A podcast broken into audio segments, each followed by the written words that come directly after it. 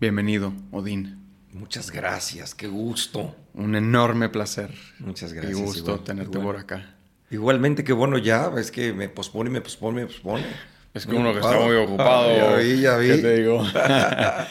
Oye, ahí te van estas tres preguntas que te digo, son así Sí. rapiditas. La primera es, ¿cuál es tu idea de un domingo perfecto? Pues supongo que descansar. Supongo que. Ok, no puedo hablar corto. Este. De, de más joven sería descansar la, la- la- la escuela, pero una vez que es actor y que los domingos y los domingos y los lunes y los martes y los miércoles son muy parecidos, Son de... este, pues un domingo para mí perfecto sería eh, probablemente descansar en la mañana y después sería hacer función de teatro. Supongo que tienes en los últimos años de tu vida los domingos son de función, ¿no? Casi siempre. La mayoría sí. Durante, cuando estrené el monólogo hace eh, casi 19 años, estaba nada más los miércoles. De ahí a los dos meses me pasé los domingos, miércoles y domingos. Y entonces durante nueve años, más o menos, nueve años, tuve todos los domingos en el Ofelia. Todos los domingos, todos los domingos, todos los domingos. Nueve años. Nueve años creo que fue lo que hice. Nueve, o, o- no, tal vez más de nueve años. Como once años en el Ofelia todos los domingos hasta que me cansé y dije, ya, por favor, paren esta... Era miércoles y domingo, miércoles y domingos, miércoles y domingos. Wow. Y, este, y el monólogo empezó a crecer mucho y dije, ya, hay que hacer mejor una sola función en vez de todos los domingos, hay que hacer una función de mucha gente en vez de poquitas de poquita gente. Y entonces ya los domingos pasaron otra vez a ser cualquier otro día. Si pudieras tener un animal exótico de mascota, ¿cuál sería? Probablemente un delfín. ¿Sí? O un chango. un chango. Chango es bueno. Un changuito es lindo. No, lo- no lo había pensado, fíjate. Creo que también sería mi, ¿Tú mi cuál? animal. Una pantera negra. Ah, su puta madre. Eh, como que me gusta, o sea, me gustan los gatos, me gustan los felinos. Entonces también pensaba como un tigre de Bengala, un león también sería. No, pero una pantera es poca madre. Ajá, como que la pantera negra tiene esta magia. Y lo han dicho, lo dijo, eh, Saide también fue el animal que escogió, Saide Ajá. Silvia. Eh, Anita Sainz, una amiga del SEA, que fue el último episodio también. Y creo que alguien más lo dijo, pero como que se ha, ha sido el constante. La pantera. La pantera negra, sí.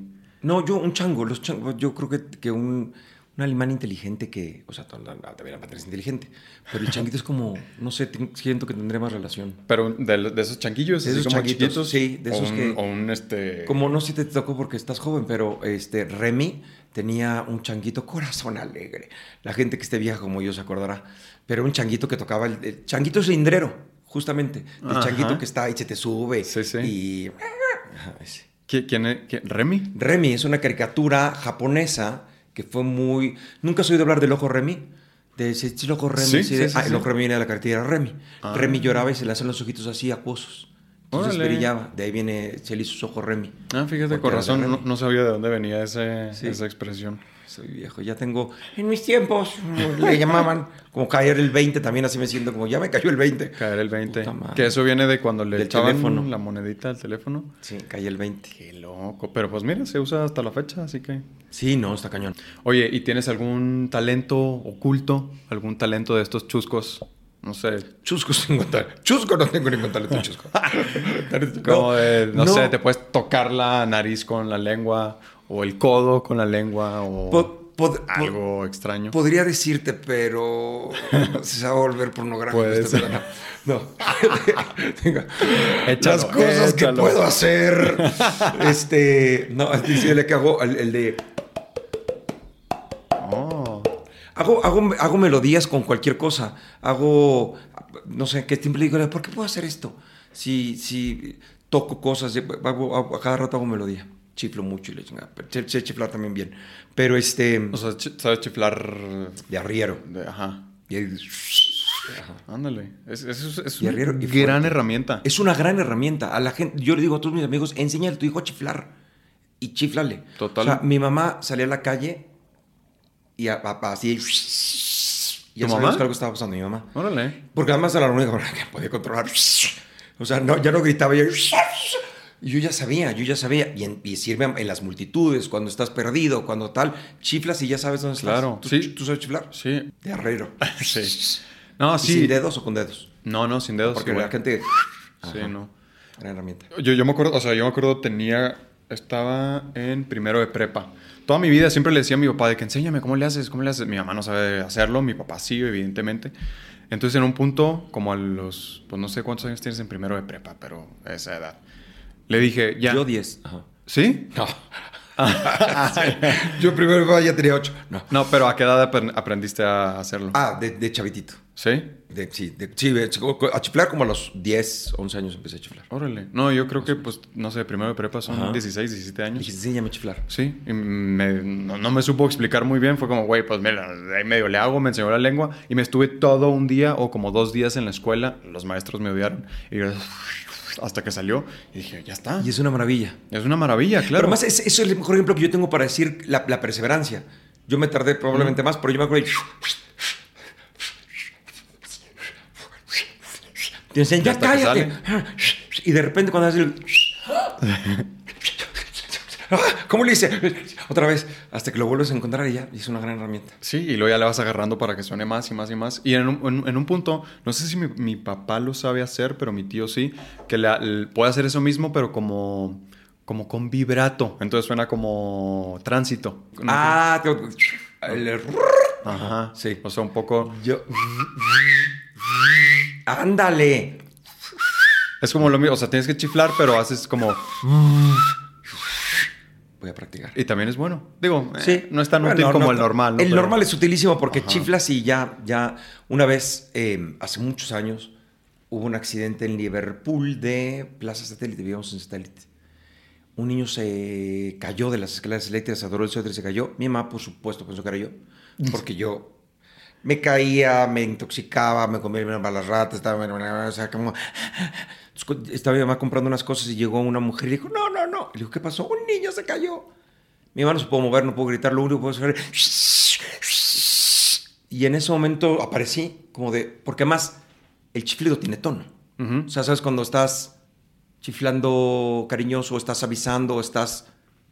Era desesperado el sonido. Llegué corriendo a decir que algo pasó porque el chiflido constante y es la manera de encontrarnos. O sea, sí te sonó a alarma. alerta, Alarma. ¿no? No, mi- el chiflido de mi familia es de...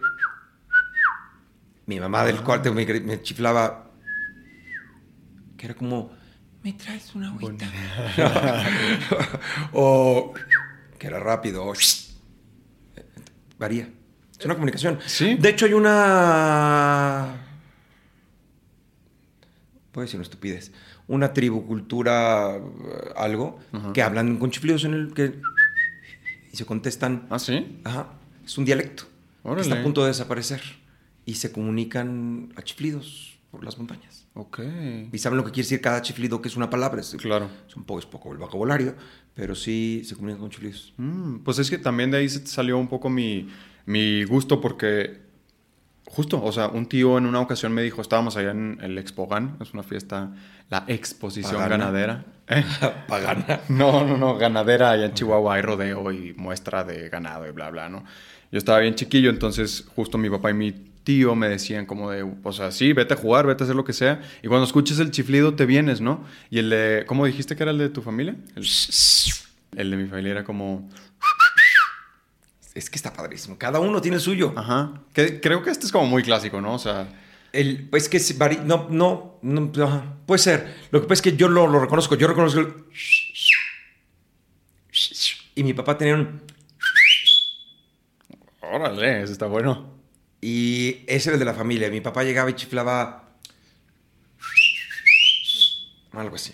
Pero, pero, ¿sabías quién te estaba hablando con el Claro. chiflido? Con el chiflido. ¿Para qué era el chiflido? Sí, es el diferente chiflido. Está- Órale. es- yo, yo hasta la fecha le chiflo a todo el mundo. O sea, la gente de mi oficina, cuando llego a la oficina, desde la calle, ya llego, ya saben que llegué. o, o- o Marco, que es mi escudero, que maneja el coche, que me lleva, chiflo y se frena. Todos en mi oficina saben cuál es el chiflido. Órale, buenísimo. Está muy cagado. Oye, Odín, ¿y dónde naciste? En la Ciudad de México. Nací en la Ciudad de México en la estancia infantil del ANDA. No en la estancia infantil, no, perdón. En el hospital del ANDA. Donde está la ANDA, Ajá. que vas a cobrar tu cheque. Sí, sí. Ahí había un hospital. Era el hospital de la ANDA. Ok. Eh, era un hospital para eh, actores. Y nací ahí. Nací serio? En la calle donde está la ANDA. Qué interesante. ¿Ah? Viejo. No sabía que había un hospital ahí. Sí, había un hospital. Órale. Había mucha atención para los actores en ese entonces. Entonces era el hospital de la ANDA y ahí nací. Órale. En el Y 70. en el 70. Te voy a partir tu madre. No, estaba practicando lo del chiflido. Oye, ¿y cómo inicia tu aventura en el arte? Pues es que nazco en una familia artística. este, nací padre actor, toda mi familia de Uperón se dedicó al, al, arte. Y desde antes también la familia de mi mamá, en, mi, la vena artística de mi familia Dupeirón viene por la abuela Hunda, guatemalteca. Este, y si sigues la vena tanto de, por mi mamá, que no se dedicaron a eso, pero por mi papá hay concertistas de piano, cantantes de ópera, poetas, actores, comediantes. La línea viene desde los actores de la legua, los que iban de pueblo en pueblo, este, en carretas, eh, presentando obras de teatro en los pueblos. Desde ahí viene la vena artística. Sí. Órale. Entonces, eh, ah, nací ahí y no fue que yo viera a mi papá hacerlo y decidiera hacerlo también, que sí sucedió. Pero empecé a actuar desde que, desde que empecé a hablar, me gustaba. Y me inventaba cosas y así. Eh, o sea, era un instintivo. Y tenía una abuela, la abuela, la mamá de mi papá, que... Mm, amaba el teatro y amaba el arte y hizo a todos eh, sus hijos actores. Pero yo era el que le rogaba, yo le decía, quiero jugar actor, vamos a jugar actor, vamos a jugar actor. Hasta que la hartaba. Ella no acertaba nunca, ponía actor a todo el mundo. Como yo decía, está bien, y entonces me ponía a actuar. O, sea, jugar a actuar sí era como hacer ya una escenita. Ah, jugar a actuar es, vas a entrar y vas a gritar, caperucita, caperucita, la más pequeña de mis amigas, ¿dónde está? Okay. Dicen que ok, ok, vas a entrar y vas a buscarlo y vas a gritar. Ok. Y iba yo en pañales, en pañales y cama, listo, se graba de mi nieto a la escena de la acción. Caperucita, caperucita. Y es la primera que me enseñaba, no, no, corte, ¿qué pedo? Tienes que gritar, tienes que buscar a Caperucita. Caperucita, Caperucita. No, no lo estás buscando. Mm. Oh, ok, tengo que buscar. Ya me salió otra vez. Caperucita, Caperucita, la más pequeña de mis amigas. Pequeña, ¿cómo es la pequeña? La más pequeña, es pequeña. De mis amigas, la pequeña. Okay. Hace ver al público que es pequeña. Ok. Y otra vez. Caperucita, la más pequeña de mis amigas. ¿dónde? Dicen que un lobo se la comió. Eh, el lobo es malo, muy bien. Ah, y así. Órale. me fascinaba. Y acompañabas. El señor Don Gato y su puta madre. ¿eh? Acompañabas entonces desde muy pequeño a tu papá. Después empecé a acompañar a mi papá ya un poco más consciente. Mis papás se divorcian. Eh, eh, yo dejo de ver a mi papá muchos años. Y cuando lo reencuentro, yo ya tengo, no sé, seis, siete años. Em, o sea, muchos años, como tres años de que de ver a mi papá. Se divorciaron cuando tenía como tres y medio, cuatro. Como a los seis, siete, volví a ver a mi papá. Y hacía teatro, entonces lo que hacía era recoger mi fin de semana y yo lo tenía que acompañar al teatro. No podía quedarse con el chamaco, llevárselo al teatro. Y vi todo, llegaba yo. Mi papá trabajaba, en ese entonces se hacía mucho eh, vodevil, se hacía mucho este teatro de las obras de teatro se llevaban cuando el pepino falla, de cama en cama, yo quiero contigo, violación, este, violación. Mi papá llevaba violación y llegaba el fin de semana con mi mamá. Ayer fui a ver violación. ¿Qué puta está yendo el niño? Y llegó contando chistes de está comiendo, No, este, mi papá trabajaba un palillo. Me acuerdo que yo repetía una cosa que decía tequila. El que sabe los mellejes de mi papá, que era un gringo. O sea, no es mellejes, es magueyes. Me acuerdo, pero decía, agua de las verdes matas, tú me tumbas, tú me matas, tú me haces andar a gatas hasta levantar las patas. Y así yo, de ocho años, agua de las verdes matas, Porque mi mamá siempre ha sido Lady Di la cabrona. Se casó después con un doctor que era muy prestigioso y la chica estaba todas las señoras. Y yo, diciendo cosas y doble sentido. Todo el mundo se reía pero, pero me encantaba. Sí, estaba, estaba viendo el eh, Mientras me quedé vos con tu mamá. El de tu papá me quedé a medias porque estaba viendo muchos otros. Eh, lo descubrí pues apenas ayer, o sea, no sabía que, que, tenías con tus papás. Pero bueno, el de tu mamá sí, sí lo aventé completo y... ¿Qué tal? Está buenísimo. La canción. Conocí a tu mamá, de hecho, en, en eh, Bajo las Estrellas. Ah, sí, me la es cierto, presentó es cierto, es cierto. ahí la que nos recibió, no me, no me acuerdo quién. Alma. Alma.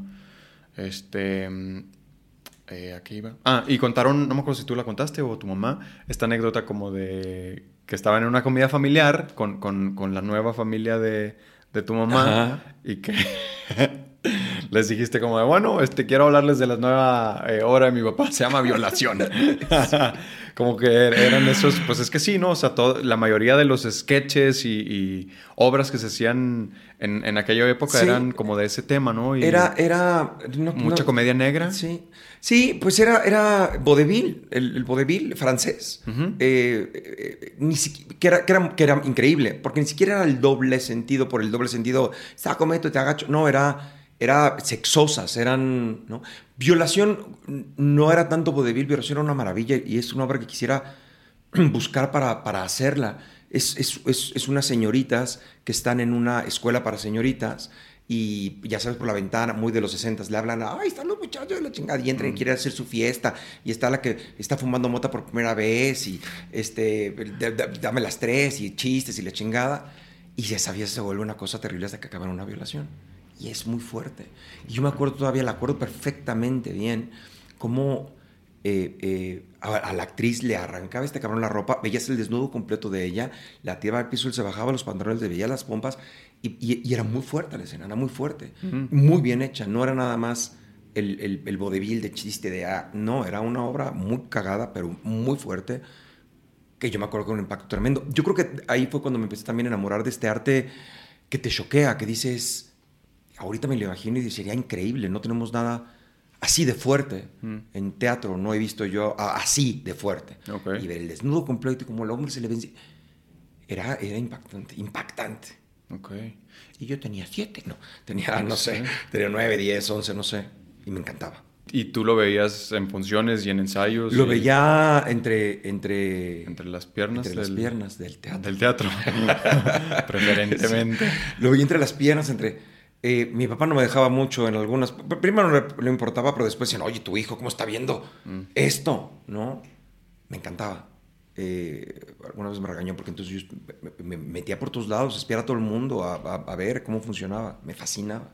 Y eras evidentemente entonces un niño muy extrovertido, muy sociable. No, extrovertido sí, es que no era sociable, no tenía muchísimos amigos, no tenía nada. Lo que era es que no me paraba el hocico y preguntaba todo y por qué, investigaba y habría cosas. Y No es que llegara a platicar contigo. Yo llegaba aquí a tu casa, nadie quería que fuera a su casa. Llegaba a la casa y empezaba, me metía al cuarto y sacaba los cajones y abría, ¿y esto para qué sirve? ¿Y esto qué es? ¿Y esto cómo funciona? Y entonces, que te, no me muevas, no me quites. ¿Qué, ¿Qué, ¿Qué, pedo? No es que hablara con la gente, pero, pero sabían que estaba no hablabas con la gente, pero sí, digo, el, si eras extrovertido, ¿no? O sea, el estar haciendo preguntas. O sea, no era, no era calmado, no era, no era introvertido, calmado, no era... Pero no era popular, no es que tuviera muchos amigos y... No, era, era, era Odín. ¿Qué es lo que siempre decían? Era como de... Están estos, están estos y está Odín. ¿Qué pedo con este cabrón? Ok. Hasta la fecha nunca he pertenecido a nada. Siempre traté... Ahora entiendo que es un poco un a, causa de la infancia y de lo que viví, pero em, nunca me he definido en nada, nunca, nunca me he dejado atrapar, no, siento que la definición te atrapa. Entonces, nada, soy lo que quiero hacer, lo que se me dé la gana. Si mañana quiero hacer paletas, hago paletas. No me vas a atrapar, mm. no me vas a atrapar. Nadie, en nada. Incluso pasa mucho en la fama. La gente empieza a ser famoso y la gente quiere que seas quien la gente espera que seas. ¿no? Y entonces cuando la gente que me conocía por el libro de Colorín Colorado, donde no digo groserías y, y, soy muy lindo y muy tierno, pero es un cuento, me iban a ver a ver y dice, ¿por qué dices groserías? Porque yo digo groserías. Pero no deberías, porque no debería. Yo leí tu libro y en mi libro no digo groserías, pero aquí sí digo groserías y en mi vida digo groserías. Pero es que no debería ser. Y dice, ¿cómo debería ser? ¿De qué me estás hablando? Y a mí ni siquiera. O hablo de algo. Tú no, hables de esas cosas, tú hablas de esto. yo hablo de lo que se me hinchan los huevos. ¿Mm? Hablo de lo que quiera hablar. Y, hago lo que quiera hacer. Y si escribo, escribo. Si dirijo, dirijo. Si no, me, no, no, me encasillo. Una vez una mujer. Em, me hizo una, un Mónica Garza para Historias Engarzadas. Eh, y entonces fue a verme al teatro, yo no era, no era conocido. yo fui conocido, tuve mucho éxito y después fui conocido. el teatro se llenaba, eh, teníamos colas, había días en que la gente ya no podía comprar hasta dentro de cuatro o cinco semanas boletos porque ya estaban agotados. Entonces había un gran boom de, de la obra, pero no era popular, ni era conocido, ni era... Entonces me acuerdo que llegó a ver a Mónica Garza la obra porque le habían dicho que fuera, y dijo, ¿qué es esto? ¿Por qué la gente está formada desde no sé cuántas horas? Y llegaba yo en bicicleta y decía, ¿qué? Dijo, quiero entrevistar a este cabrón. Y fue a TV Azteca y le dijeron, ¿estás loca? ¿Quién es este cabrón? Lo voy a entrevistar, he entrevistado muchos, lo voy a entrevistar. Y me entrevistó. yo no la conocía, es una gran mujer y ahora la amo, pero en su momento fue de, "Ay, yo no sé, esta mujer le quiero hacer una entrevista porque yo, mi vida pero es privada y nadie se mete en ella no hablo de ella y la cuido muchísimo. Si hablo cuando se me da la gana y si no, no. Entonces le dije, yo no, o sea, no voy a hablar, mi papá tiene esclerosis, bla, bla, no voy a hablar de esto, no voy a hablar de ciertas cosas que no voy a hablar. Digo, no te preocupes. Me acuerdo que le dije, porque yo, muy mamón, le dije, porque si no me voy, o sea, no, me, me paro, no tengo empacho en, no te preocupes, maravillosa esta mujer, no sabes qué padre. Pero lo que voy es, me dijo, está cabrón porque te quise investigar. Dije, claro, estuve en Televisa, voy a ir con la gente que conozco de Televisa, del grupo de Televisa, para, y no eres de los del grupo de Televisa. Entonces dije, bueno, hace teatro, me voy con el grupo de la gente que hace teatro, ¿no? Con, con, porque su teatro no es, no es docesa, entonces me fui con los de, que Claro. hacen teatro independiente, no eres del grupo de teatro independiente. Entonces me fui con los de comercial, y no eres de comercial. Dije, tengo un libro, voy con mis amigos de libros. y No, te- no es de, ¿de qué grupo eres? Dije, soy del grupo de Indo Pairón. No pertenezco, no pertenezco al grupo de los. Mis amigos no son mis amigos porque son actores o porque son. Mis amigos son amigos porque son mis amigos, porque me caen bien y porque pueden hacer cualquier cosa y pueden. lo que sea. La gente me cae bien por la gente, no por lo que se dedica, ni por su preferencia, ni por sus gustos, por nada. O porque hagan algo igual que yo. Tengo gente, amigos de todas las edades, de todas las profesiones, de todas las preferencias, de todas las religiones. ¿Y eso nunca te ha causado algún tipo de, mm, pues, conflicto? O sea, creo que nunca me lo había cuestionado, pero, pues esto como el, el no sentirte eh, parte de algún grupo o de alguna, no sé si decirlo, ideología o algo. ¿No? ¿No, no te, has- no te ha hecho sentirte como... No. Entonces, ¿quién soy? ¿Como una falta de, de identificación? De identidad. ¿De identidad, perdón? No. eh, me llevo muy bien con la gente que usa bien el vocabulario. más- Eso sí lo sé. Eso sí lo sé. No, eh, No, eh, sí, sí, sí, seguido invento palabras. No, yo, no, yo las invento y luego me confundo y digo una cosa por otra. Este, no, entiendo que es, algún día lo voy a escribir, entiendo que viene de la infancia que tuve, de, de- de- lo difícil que fue para mí, por, por lo contestón y lo irreverente que era y lo preguntón y, y- y- y lo no conformista y lo... Generalmente los niños, lo veía con mi- en, mi terapia, porque voy a terapia y porque siempre apoyé la terapia, este, mi terap- veía en terapia como lo- los niños son acogidos por los adultos por, bajo el ala de alguien. Cuando no está el papá, cuando no está la mamá, pues está el tío o está algún adulto que, que te enseña cómo es la vida. A lo mejor es la familia y todo está bien, nada más te va a enseñar cómo tu papá piensa que es la vida. Entonces te va a tomar bajo el ala y te va a decir, mira, todas las mujeres son unas cabronas. ¿sí? Entonces, ¿sí me explico? O, mira, tienes que trabajar mucho porque o, no pasa nada, tú eres el dueño del mundo. Te va a enseñar cómo es la vida y tú aprendes a través de ellos lo que piensas que es la vida. Em, luego, si eres más inteligente, tú lo cuestionas porque a lo mejor tu papá no era el más sabio de todos los cabrones y, este, y, y- y no está funcionando o le funciona a él, pero no te funciona a ti. Mucha gente no se lo pregunta, mucha gente sigue pensando que así es la vida y ya no, no. O sienten que se traicionan. No es que yo sé qué es esto. Esto que tú sabes te lo enseñaron, no naciste sabiéndolo. Podrías saber otra cosa, cuestiónalo. Podría ser otra persona completamente distinta, no tienes que ser la persona que eres. Y menos si no te funciona, menos si no eh, eh, eres feliz, o menos si no te sientes realizado. Entonces cámbialo. Y la gente tiene mucho este pedo de, pero es que yo no soy así, es que no eres de ninguna manera. Eres como te hiciste. Te puedes deshacer y hacerte de otra manera. Lo único que tienes claro es el temperamento. El temperamento no lo puedes cambiar, pero lo puedes eh, encauzar. Moldear. Ajá. ¿no? Este, entonces, mi pedo fue que, como siempre fui preguntador y cuestionador, pues eh, el conflicto con mis papás, que eran tremendos cuando yo era chiquito, pero entonces llegaba el tío a tomar bajo el ala, yo te voy a enseñar, y yo, ¿para dónde vamos? ¿Para dónde? Este sácate, ya, a chingar a su madre, no te voy a tomar bajo ala, porque yo preguntaba. ¿no? Entonces, las mujeres son así, ¿pero por qué? Porque, ¿pero quién dijo? ¿Pero cuándo dijo? ¿Pero cómo dijo? ¿Pero cuándo dijo? Entonces, me, me, me, Adiós. adiós. Entonces crecí de alguna manera un poco silvestre, un poco como tomando de aquí, tomando de acá, tomando de acá, porque no hubo, nunca hubo el adulto que, que me enseñara. Porque no tuve un adulto, probablemente ahora con lo que la gente sabe más, tend- o podría tener a lo mejor un adulto que fuera un poco más consciente, pero los, se va a muy mamón lo que voy a decir, pero los adultos me quedaban chicos, no, no había un adulto que me, yo tenía siempre preguntas y, y cuestionamientos que eran difíciles para los adultos. O sea, siento que hay un poco, se me viene a la mente un hijo de una señora que conozco que se, me eh, asemeja mucho a esto, que todo, todo, todo, todo, todo pregunta. Entonces siento que hay como esta barrera de nosotros, los adultos, de que no sabes cómo quizá tratar a un niño. Entonces si te, si te hace una pregunta como, un tanto elevadita de tono o algo, el hecho de que sea un niño no sabes precisamente cómo manejar la respuesta, ¿no? Sí. Entonces, y tampoco estamos acostumbrados a que nos estén cuestionando todo, todo, todo, todo, todo. Entonces, eso más el cómo responderle a un niño, como que nos causa un poco de, mm, de conflicto, un bloqueo, ¿no? Ahí. Lo que no, la gente no entiende un poco, creo yo, es que le tienes que hablar al niño como la edad que tiene y también medirle los comotes, porque no hay como un, como tiene ocho, no sabe o no. Empiezas con un, ¿qué es esto? Porque lo preguntas. ¿O tú qué piensas? ¿O qué dices? ¿O qué quieres decir con esto? O, ¿Y a ti qué te parece? Y lo vas llevando un poco a sus mismas preguntas. No le contestas porque no sabes por qué te, estás, qué te está preguntando, por qué te lo está preguntando, qué quiere decir, qué significado tiene para ti. ¿sí? Eso es importante. Este, como los chistes esos de, que, el niño llega a preguntar, mamá, ¿qué es pene? Es como, mamá, pues mira, es que el pene, tu papá y yo, eh, ¿por qué? Porque el padre dijo que el alma no pene. ¿Qué quieres saber para que tu alma no pene? ¡Ah! ah. Tienes que preguntarle qué tal. Claro. O el de mamá, ¿qué seno?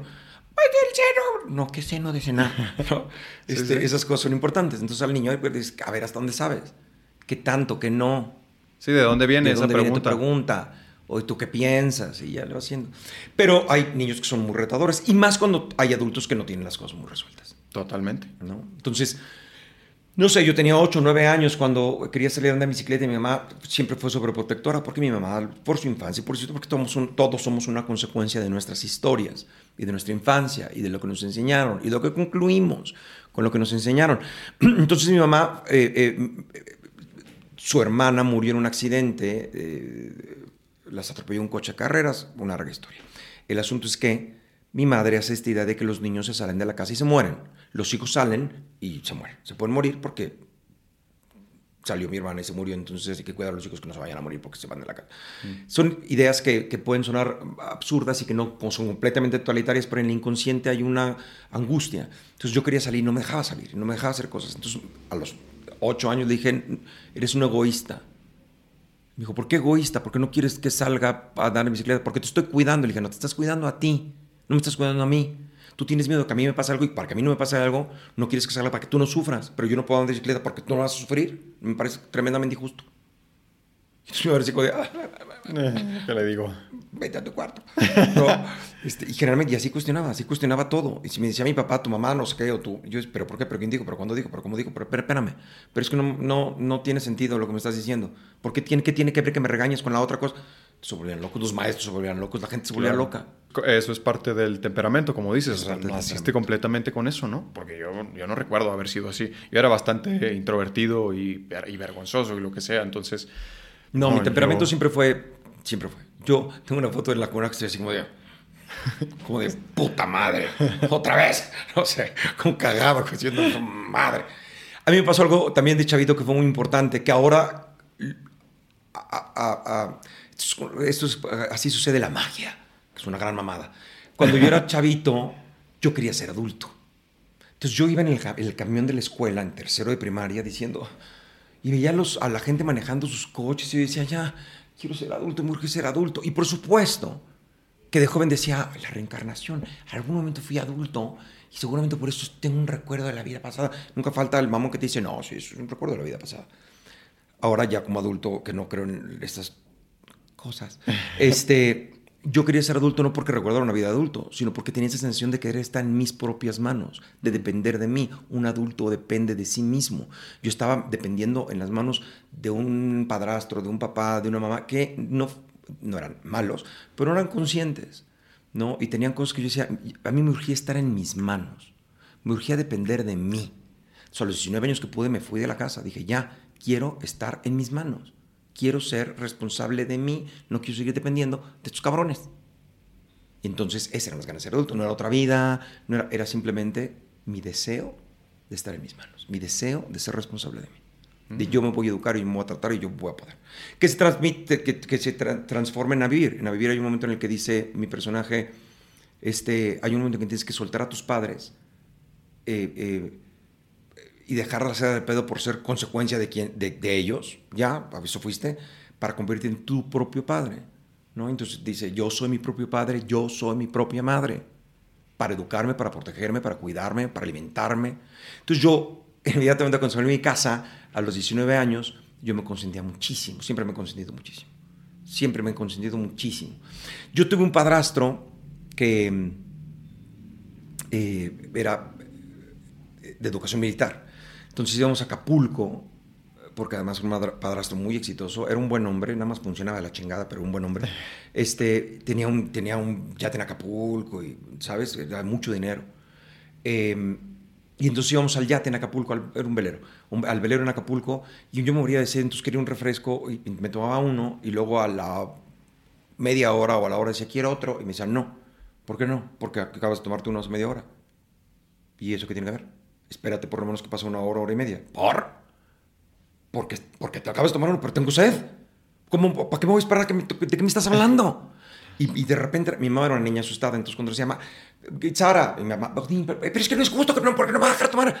¿Qué tiene que ver? No entiendo la disciplina de aguantar media hora más o menos. ¿Por qué tengo que aguantar una hora? ¿De me O sea, pleito.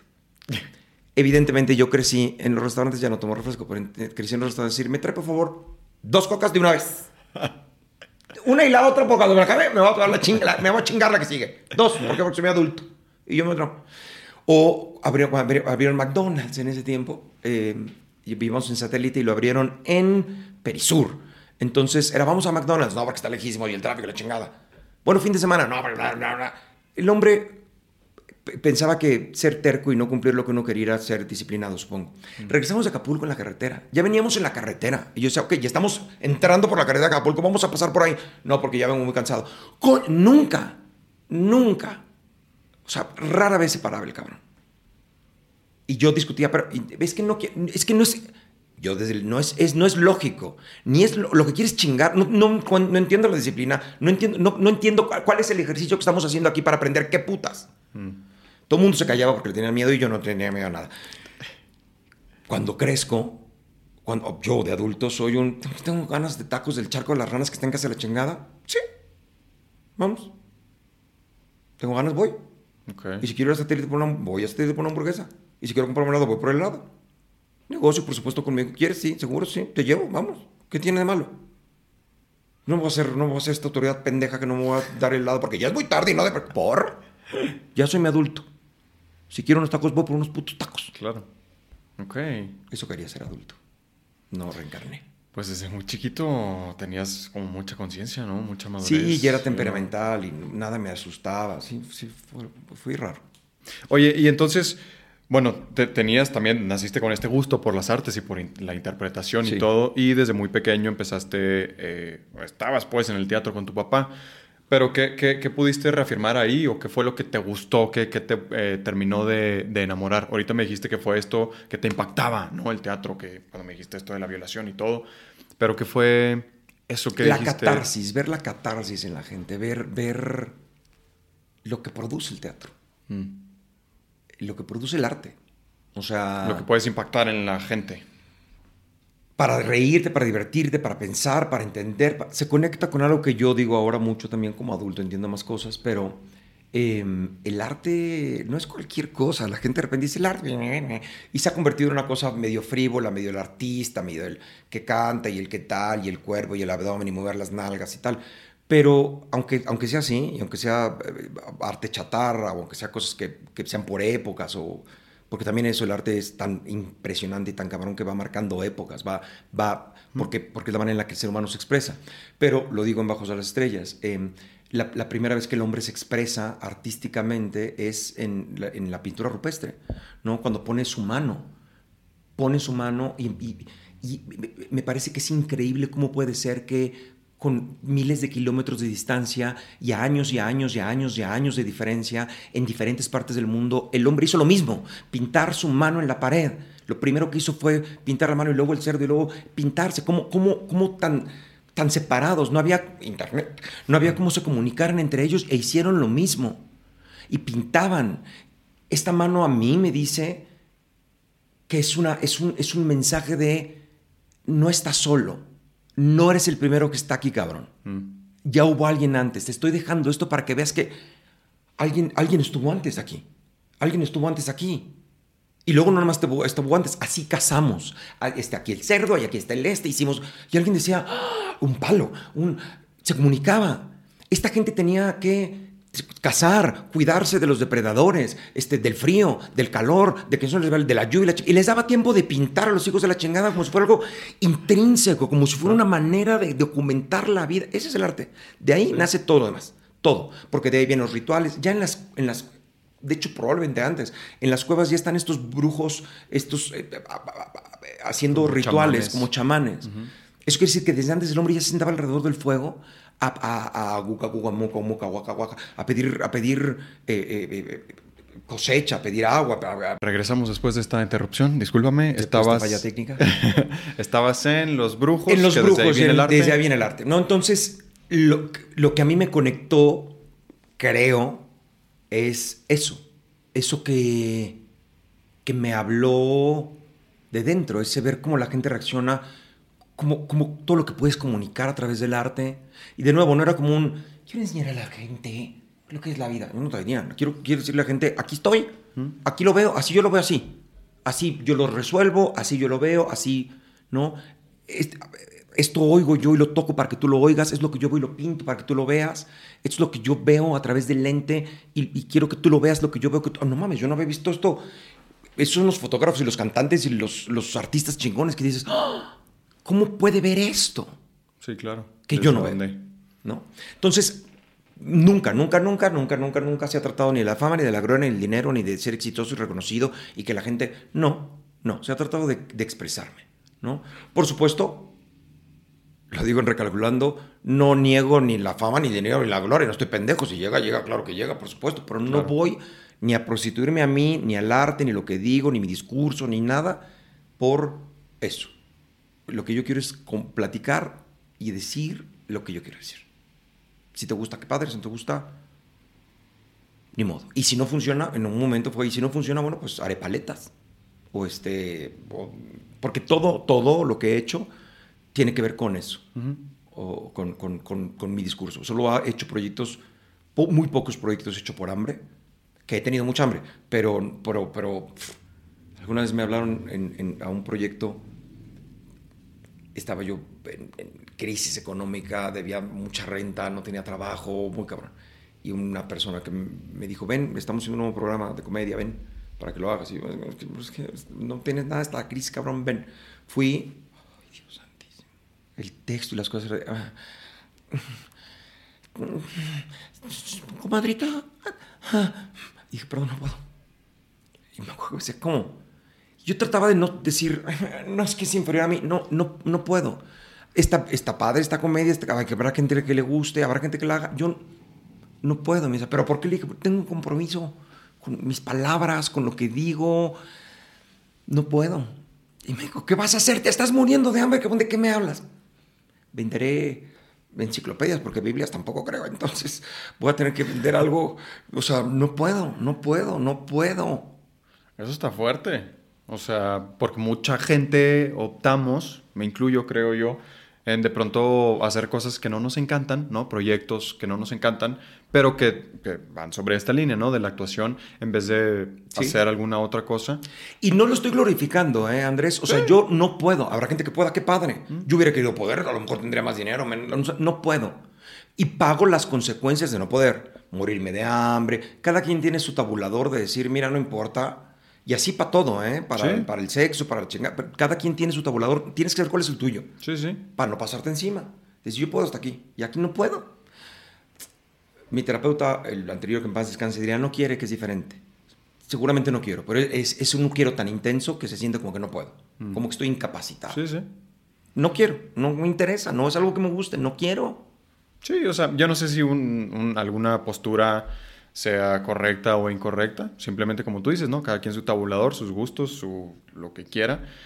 Pero sí, lo que yo pensaba es como, güey, pues ya está, ¿no? O sea, quizás estoy haciendo algo que no me encanta, una comedia muy ligera o algo que no me encanta, pero pues de eso a ponerme a, no sé, vender tacos, esto me está enseñando algo, ¿no? O sea, estoy enfrente de la cámara o estoy en un escenario, estoy haciendo algo que no me gusta, un texto que no me gusta, un personaje que no me gusta, pero algo aprenderé y estoy trabajando mi máquina, ¿no? O sea, quieras que no, estoy, estoy, estoy metiéndole la carnita a la máquina, las emociones en todo. Entonces, pues sigo lubricando la máquina, ¿no? En vez de que si me pongo a vender tacos, pues, no voy a estar utilizando mi... Pues quién sabe. Pues sí. ¿Quién sabe? Te voy a decir por qué. Porque nada, o sea, en el, que ese es el chiste que no hacemos de repente, no precisamos. O sea, nada es bueno y nada es malo, en lo grande, ¿no? Pero ya en los específicos, sí, sí, sí. Si estás haciendo esto y no quieres hacerlo, está mal. Si estás haciendo esto y estás teniendo per- repercusiones que no te va a dejar nada bueno, porque hay esfuerzos que haces y sacrificios que haces para obtener un bien mayor. Pero si estás haciendo el sacrificio y no hay un bien mayor, y no hay un bien inmediato, y no hay un bien de la chingada, no, no lo hagas. Y si al contrario te estás haciendo mal con eso, aunque sea, aunque sea ganar un Oscar, aunque sea estar en, en el musical o en la obra de teatro más famosa, si no te está gustando, si no te está dejando, está mal, está mal. Puedes cambiar y puedes negociar todo lo que quieras, hay un margen. Yo siempre digo, yo, Odín Dupeirón, yo prefiero ser un lobo pobre, hambriento, flaco, jodido en las montañas que un perro gordo encadenado. Yo.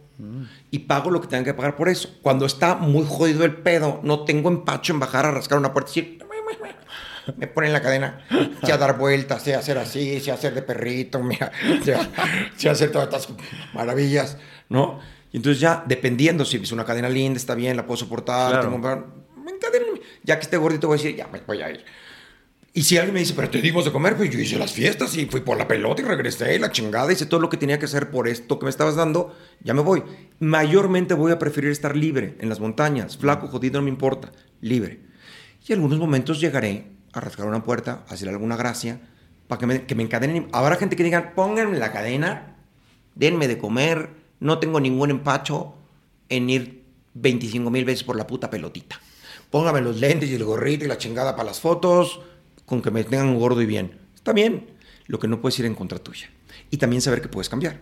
Que a lo mejor fíjate que yo era muy feliz gordo eh, con la cadena, pero ya me tienen hasta la madre, esta pinche vieja loca que me viste de duende, no, el perrito que visten de duende y de la chingada todo el tiempo. Si estoy hasta la madre, me quiero ir. Y entonces te vas. Lo único correcto es hacer es andar con la talla del pantalón y del zapato que te quede bien. Pueden apretar un poco a veces, a veces pueden quedar un poco guangos, se inflama el pie, se desinflama el pie, pero solo puedes andar con la talla que te sienta bien. Sí. Y es distinto para cada quien, tienes que encontrar la tuya. Y de esta necesidad, entonces, o sea, tu gusto por el arte viene de la necesidad de expresarte. Entonces, lo que estaba yo preguntando.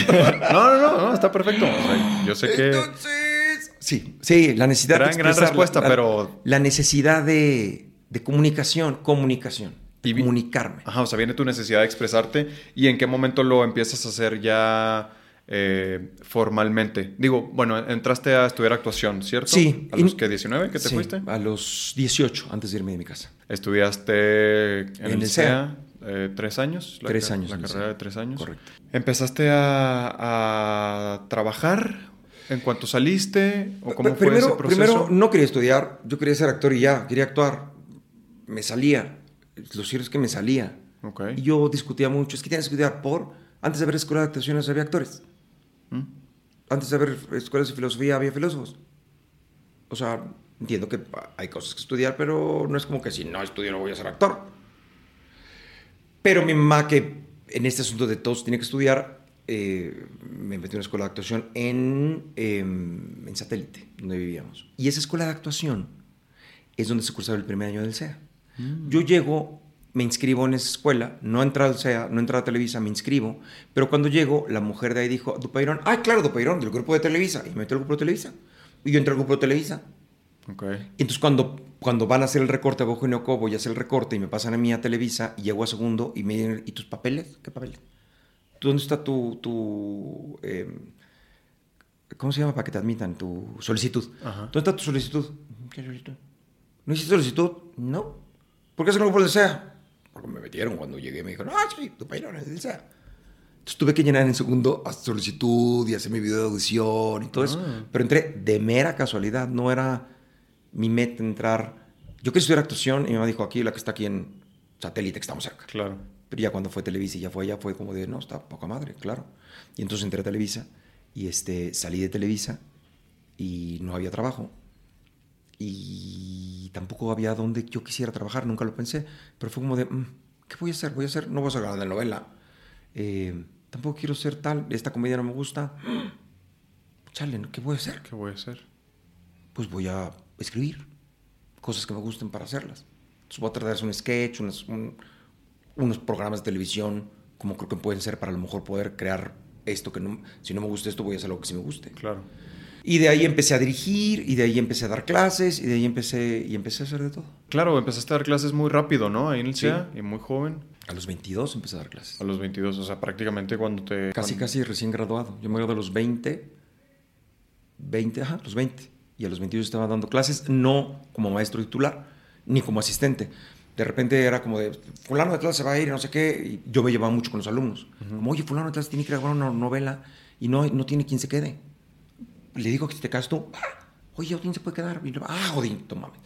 Y me quedé. Y entonces de repente me quedé dando un mes de clases mientras el director se iba a agarrar la novela y yo daba clases. ¿Y cuánto tiempo duraste entonces en...? en- Dando clases, Ajá. ya después me dieron un... mis- mi- fui, fui titular en el CEA de, de teatro y creo que pues de los 22 hasta los 29. Un buen Sí, rato. Un buen rato. Ok. Y de todos tus eh, proyectos que están como ahorita vigentes, eh, Colorín Colorado, A Vivir, todas tus obras, ¿qué fue lo primero que escribiste? Lo primero que escribí fue... Mi ópera prima es una obra musical que no he montado, que voy a montar algún día. Eh, es una, una obra que habla del teatro. Entonces mi, mi ópera prima a los 19 años, 20 años, fue una- un musical. ¿Que nunca, nunca, nunca lo has nunca montado? he montado. Nada. Órale. Tengo que montar. Hay que hacerle música y todo esto, pero nunca lo he montado. Mm. Entonces voy a hacer ese musical algún día. Tengo un musical, de ahí la segunda obra que escribí fue Lucas, eh, una que se llama Lo que esconde detrás del espejo, que es una obra infantil, también musical. ¿Ese sí lo has montado? Esa tampoco le he montado ninguno de los musicales porque la música y la producción y la chingada, dinero y yo nunca tuve dinero. O sea, a vivir tiene una mesa y una planta y una silla porque no había dinero. La gente que me dice, oye, qué padre, que esta idea minimalista. Y si yo fuera más mamón diría, sí, claro, lo que pasa es que yo pensé que tenía que ser una buena, tampoco recuerdo por qué. Y digo, no, no, no tenía dinero. Ok. La silla de mi casa, la mesa de mi casa, nada más llevaba y la sacaba del teatro. Entonces no tenía dinero para hacer nada y no, no, el musical pues no tenía dinero para hacer el musical, sobre todo el de, el de Espíritu se llama.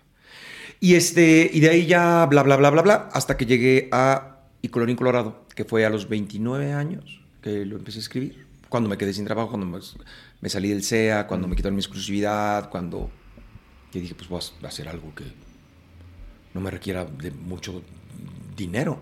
Un libro. Un libro no tengo que encontrar actores, ni directores, ni cámaras, ni nada. Un libro es un libro y puedo contar una historia en un libro. ¿Y cuánto tiempo duraste escribiéndolo? Un mes. Un mes. El libro lo hice en un mes. El monólogo de vivir lo escribí en una semana. Tenía yo hambre y nada que hacer. ¿Y Lucas? ¿Cu- ¿Cuánto tiempo duraste? Lucas le escribí también muy rápido. Soy cuando una vez que estoy inspirado escribo muy rápido y mucho. Te vas O sea, como de corrido. ahora sí, ahora me he tardado mucho en escribir porque estaba medio perdido. Ahora a esta edad soy una persona diferente. Hace 20 años que no escribía. Mm. Pero un- cuando encontré mi voz, de repente, ahora Dalia me dice, ya deja de escribir, coño, cabe el puto libro, porque me sigo, me sigo, me sigo, me sigo, me sigo, me sigo, me sigo, sigo escribiendo, escribiendo. Es que la- la- tres cuartas partes del libro lo escribí en el último mes y medio, ¿no? Órale. Este, pero escribo muy rápido. Sí, o sea, se, se viene la idea y vámonos. Antes de que se vaya la inspiración, ¿no? Pues nunca había sufrido por ello. Ok. Hasta ahora. Hasta ahora a los cincuenta y tantos que empecé a padecerlo. Y entonces a vivir duraste un mes, una semana. Una semana, una semana lo escribí, otra semana y cacho lo monté y a estrenar. Lo que yo necesitaba era ganar dinero. Ok. Nunca, nunca, nunca, nunca. Y esto es algo que quiero dejar muy claro porque la gente de repente dice, claro, estabas ahí y luchaste. y tal". No, no, no luché. O sea, sí luché. Pero fue que yo voy a demostrar, me voy a ir a Televisa y les voy a demostrar. Yo quería comer y vivir. Y había rentas que pagar y dije, me escribo un monólogo. Luego yo, primero fue, hablé a mis amigos, oigan, hay que hacer algo. Está en crisis, están quitando exclusividades. Tiene que haber un momento en la historia en que digamos, y estaba así la situación en Televisa y con los actores, que un grupo de actores hizo esto. No, hagamos algo, hagamos nuestra obra de teatro. No, es que yo tengo, bueno, hagamos, no, es que tengo 10 capítulos en Televisa y me tengo me hicieron dos rosas de Guadalupe y entonces voy, chingos, madre, voy a hacer un monólogo. Lo hago yo no dependo de nadie. Lo hago yo. Empecé, lo escribí, para mí. Luego ya ve amigos, oye, me diriges, oye, no, es que siento- es que, no, chingue su madre, me dijo yo. Le hablé a Luli, este, ah, no, tú no conoces a Luli. No. Eh, eh, eh, eh, una ah, exalumna mía, que ahora está conmigo en Lucas, le dije, a ver, siéntate ahí y veme. Y dime, me dijo, pues yo creo que se ve bien que le suba, se ve bien que me agache, se ve bien que me ponga. Sí, ¿y por qué no haces esto? Ah, está muy bien, Luli. Y, y dato, yo, pues, dale la vuelta. Ah, está muy bien. Y dijo, no, esto no, mejor esto. A ver cómo se, ok, ya quedó, ok. Vamos a, a Gastón también, a unos amigos. Véanme y díganme, ¿te gusta? ¿No se ve bien? ¿Se ve bien de acá abajo? Yo no me veo. ¿Y ese proceso duró semana y Semana media? y media, dos semanas, si quieres, cuando mucho. Ok. Me lo aprendí de memoria. yo ni siquiera renté el teatro porque no tenía dinero para rentar un teatro. Este, la eh, ex esposa de mi papá, la mamá de mis hermanos, medios hermanos, este, se llevaba muy bien con la directora del teatro, del centro veracruzano, y entonces le pidió que si me podía prestar el teatro y que le pagaba terminando. Mm, Y dijo, está bien, ningún teatro te lo rentan así como de, págame cuando acabes claro. pero lo logró. Entonces, tenía el teatro llenado, fui con todos mis amigos a decir, cómprame mis boletos, cabrones, porque tengo que pagar el teatro. Entonces, todos mis amigos compraron boletos y la chingada. Mi mamá se puso a vender boletos, mis hermanos se pusieron a vender boletos. Por eso mi familia terminó trabajando conmigo, porque era vente para acá y tú cortas los boletos y tú vendes en taquilla y tú la chingada. Este. Y di la primera hora de vivir. O sea, entonces fue esa semana de escribirlos, dos semanillas de, De montarlo. montarlo. ¿En cua- ¿Y en, cu- en cuánto tiempo estabas ya en el teatro? Eh, ya, como a tres semanas, cuatro semanas ya estaba en el teatro dando la fun- primera función. Y después, entonces, y supongo que te fue bien en esa primera función. Me fue muy bien la primera función. eh, ¿Qué sucedió después de esa primera función? ¿Seguiste dando funciones ahí? No, yo eh, di la función, pagaba el teatro y decía, voy a ver qué pasa, voy a ver, me al público. Lo que sucedió fue que me empezaron a hablar mis amigos, oye, no mames, me encantó. ¿Cuándo la vuelves a poner? Porque quiero llevar a una tía y quiero llevar a mi amigo y quiero que la vea mi mamá, no mames. Mi mamá en ese entonces trabajaba en un... Trabajaba, no. Estudiaba en el IPADE, que era la Escuela de Alta Dirección de la chingada. Y entonces estaba el de las cocinas Deller y el de empresarios, el de panadería Silisondo. Entonces mi mamá llegó así como, mi hijito tiene un monólogo, está vendiendo boletitos. Si me compran, ándale, dame 10, ah, dame 4, dame. Y llegaron estos empresarios a decirles a su secretaria, ah, mira, vete al teatro, es una obra que está montando. Ok. Y llegaron al siguiente día a decirle a mi mamá, o a los tres días, oye, llegó mi secretario a decirme que qué pedo con la obra, qué maravilloso, quiero ver a tu hijo, ¿cómo está? Entonces me dijo, hay que hacer una función para esta gente del IPADE, que la quieren ver y la chingada, ya no me puedo dejar. Y ahí fue cuando me fue a buscar el Ofelia, el Ofelia que estaba cerca del IPADE, que estaba ahí por em, em, Es- el Hospital Español. Ajá. Entonces, un teatro que estuviera por ahí cerca, no, no el Hospital Español, perdóname. Lo que veo es que había en el Hospital Español también había un teatro, que ya no lo tomamos, tomamos el Ofelia. Pero el IPADE estaba ahí cerca, no me acuerdo exactamente dónde está. Entonces, algo quede cerca para que saliendo de la clase vayamos a ver. Mm. Entonces organicé todo para hacer la función, di la función, le hablé a mis amigos, oigan, sí, voy a otra función en este teatro. Fueron, terminó la función y a los dos días me habla Lupita Jones, que era muy amiga mía, es muy amiga mía, la quiero mucho. Pero si me, oye, estoy saliendo con un galán que quiero que vea la obra y me interesa que vean las niñas este, del- del- de, de nuestra belleza y la chingada, porque el mensaje, porque tal, ¿cuánto tienes? Le digo, no tengo Lupita. Lo estoy poniendo así de tal, pues hazte una y la pagamos. Y quiero que vea mi galán y quiero que la vea no sé qué. Le digo, pues sí, pero tengo que vender boletos para poder salir. Claro. ¿Cuántos? Pues no sé, como unos 100. Tráetelos. Entonces, volví a programar función, me fui con mis boletos, se los di a Lupita y Lupita a todos. Repartan boletos y llévanlos para casa. Y se vendieron los boletos, di otra función y la gente se lo, ¿cuándo vuelves a hacer? Hasta que de repente, después de cinco funciones, dije, pues abramos una temporada, ¿no? A ver, ¿qué pasa? Ok. Y había que dar de la de Hacienda y Ticketmaster y todo este pedo. Fue de. Pues lo peor que puede pasar es que nos quitemos, pues a ver qué pasa, pues vámonos los miércoles, órale. No volví a parar. ¿Van ya cuántos? 18, 18 años. 18 años. A punto de cumplir 19. Wow. Y no ha parado nunca, nunca. Qué maravilla. Y viene, bueno, sé que, eh, por ejemplo, a vivir sí es como una historia muy personal tuya, ¿no? No sé si tus... eh, Todas. todas, todas vienen a partir de algo muy personal tuyo. Mm, ¿Nunca tuviste este, mm, pues, miedo a la vulnerabilidad, ¿no? O sea, eh, escribir algo que viene desde muy, muy dentro tuyo, muy personal, a mí me genera vulnerabilidad, ¿no? Entonces, y, y- y me da como este cierto miedo de, uy, no sé si quiero mostrar esta parte vulnerable de mí o esta parte de mi vida o lo que sea. ¿Nunca te costó esa parte? No, no. O sea, sí tengo mis límites y decir esto no voy a decir qué tal que, ¿no? Pero no. Lo que has escrito hasta la fecha nunca ha sido, nunca te ha costado esa vulnerabilidad. No, pero además que es, es, muy- es muy relativo. Es muy relativo. Eres tan vulnerable como, como te lo permitas. Eh, y co- co- como, como te preocupe o como te sientas infalible. Eh, yo nunca he tenido pedo en decir, "Pues, tengo miedos, tengo inseguridades y tengo mis traumas. todos, y tengo claro. la chingada. Los tengo, pues sí los tengo. Sí, sí. Y trabajo en ellos y ya, no hay nada que pueda descubrir mío que me dé miedo que descubran.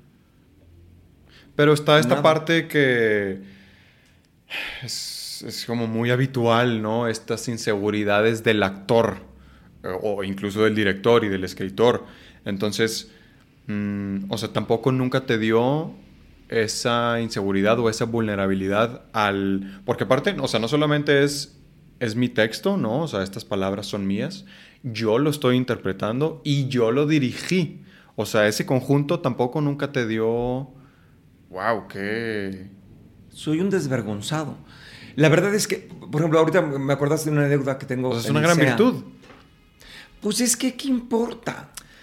O sea, sí, sí, sí. A ver, ya si lo vemos desde un punto muy objetivo, desde afuera, ¿qué importa muchas cosas? Pero está Yo nunca pertenecí, nunca tuve miedo a no pertenecer. Mm. Nunca tuve miedo de que... Nunca tuve miedo. ¿Pero y qué? Pues sí. Si tú no puedes ver lo maravilloso que soy, no me mereces. Vea, igual con el público ahorita me pasa. No me gusta tu obra, ¿ok? No la veas. Alguna vez en entrevistas, de repente al principio cuando me retaban, ¿y qué me dices? Pues que no vayas. ¿Tú crees que me voy a sentar aquí a defender mi obra?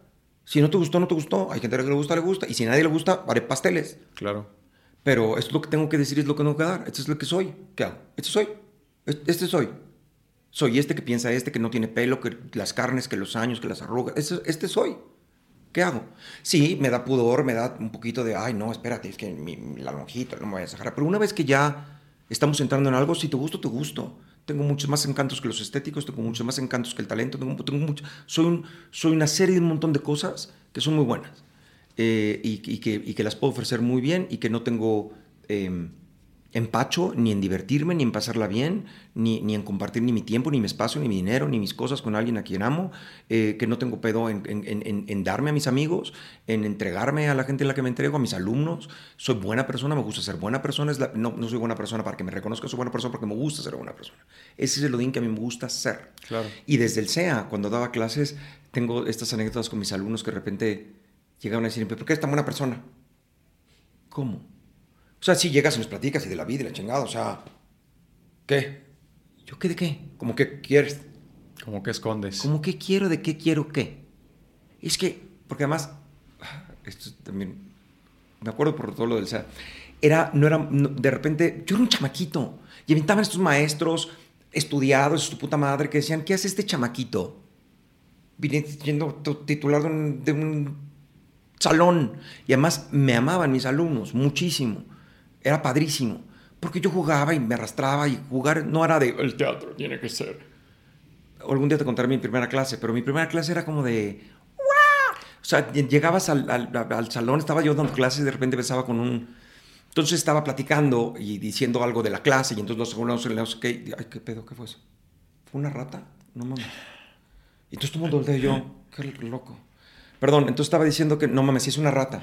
No mames, son. entonces todos no, y, y, había que una rata. Sí, cuidado. Y el reto, las paredes están. Y estamos todos en el piso tirados diciendo, metidos el chingada. Por supuesto que pasaban estos maestros a decir, ¿qué, qué hace este Winkler con los niños tirados en el piso? Diciendo que las paredes y la chingada y salen felices. Yo, eso es actuar, eso es actuar, eso es actuar. ¿Mm? Eso es actuar. Creértela. No tienes que decir, no, espérame, ¿de qué tamaño es la rata? ¿Cómo, ¿Cómo me siento yo ante las ratas? ¿Cuál es mi pasado de las ratas? Nada, es una puta rata y estamos aquí, es una rata. Juega, imbécil. Claro. Y ya. Entonces les enseñaba eso, a divertirse con eso. Y llegaban a mis clases y cada vez tenía yo historias nuevas y cosas nuevas por hacer. Entonces no era muy aceptado dentro de la comunidad profunda y la chingada de los maestros. Apasionada. Entonces, era mucho de, es que es su maestro de sketches, es que su maestro de la chingada, es que Odín les quiere lavar la cabeza, porque no. Entonces llegaban mis alumnos, ¿por qué les quiere lavar la cabeza?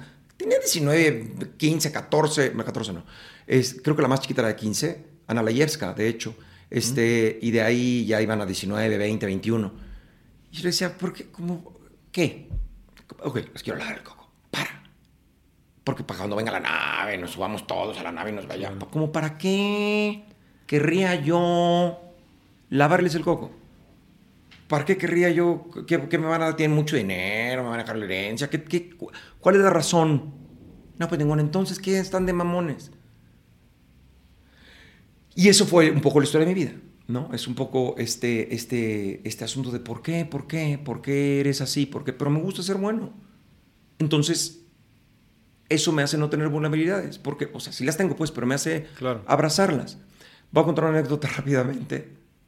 Tú me dices cómo estamos de tiempo, porque tú tienes dos hojas de investigación y vamos en la pregunta dos. en la 1. de, de, hecho, todavía no empieza. Ya me callo. No, no, no. Yo, yo de tiempo estoy perfecto. Tú eres el que. Llevamos una hora, bueno, ya lo editarás. Llevamos una hora. No, está perfecto. Puta madre. Yo tengo otra hora y media de.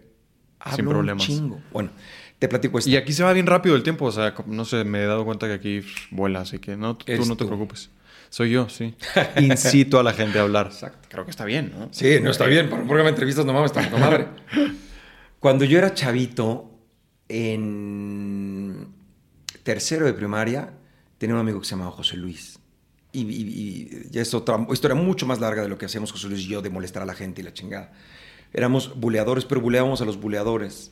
Mm. Porque a mí me parecía muy injusto que estos cabrones se metieran con los chavitos. Entonces yo me metía con los cabrones y les puto tú, ¿por qué estás molestando al pobrecito de fulano? Entonces volteaban a ver qué pedo de secundaria. Y me venía a partir la madre y yo corría como pedo.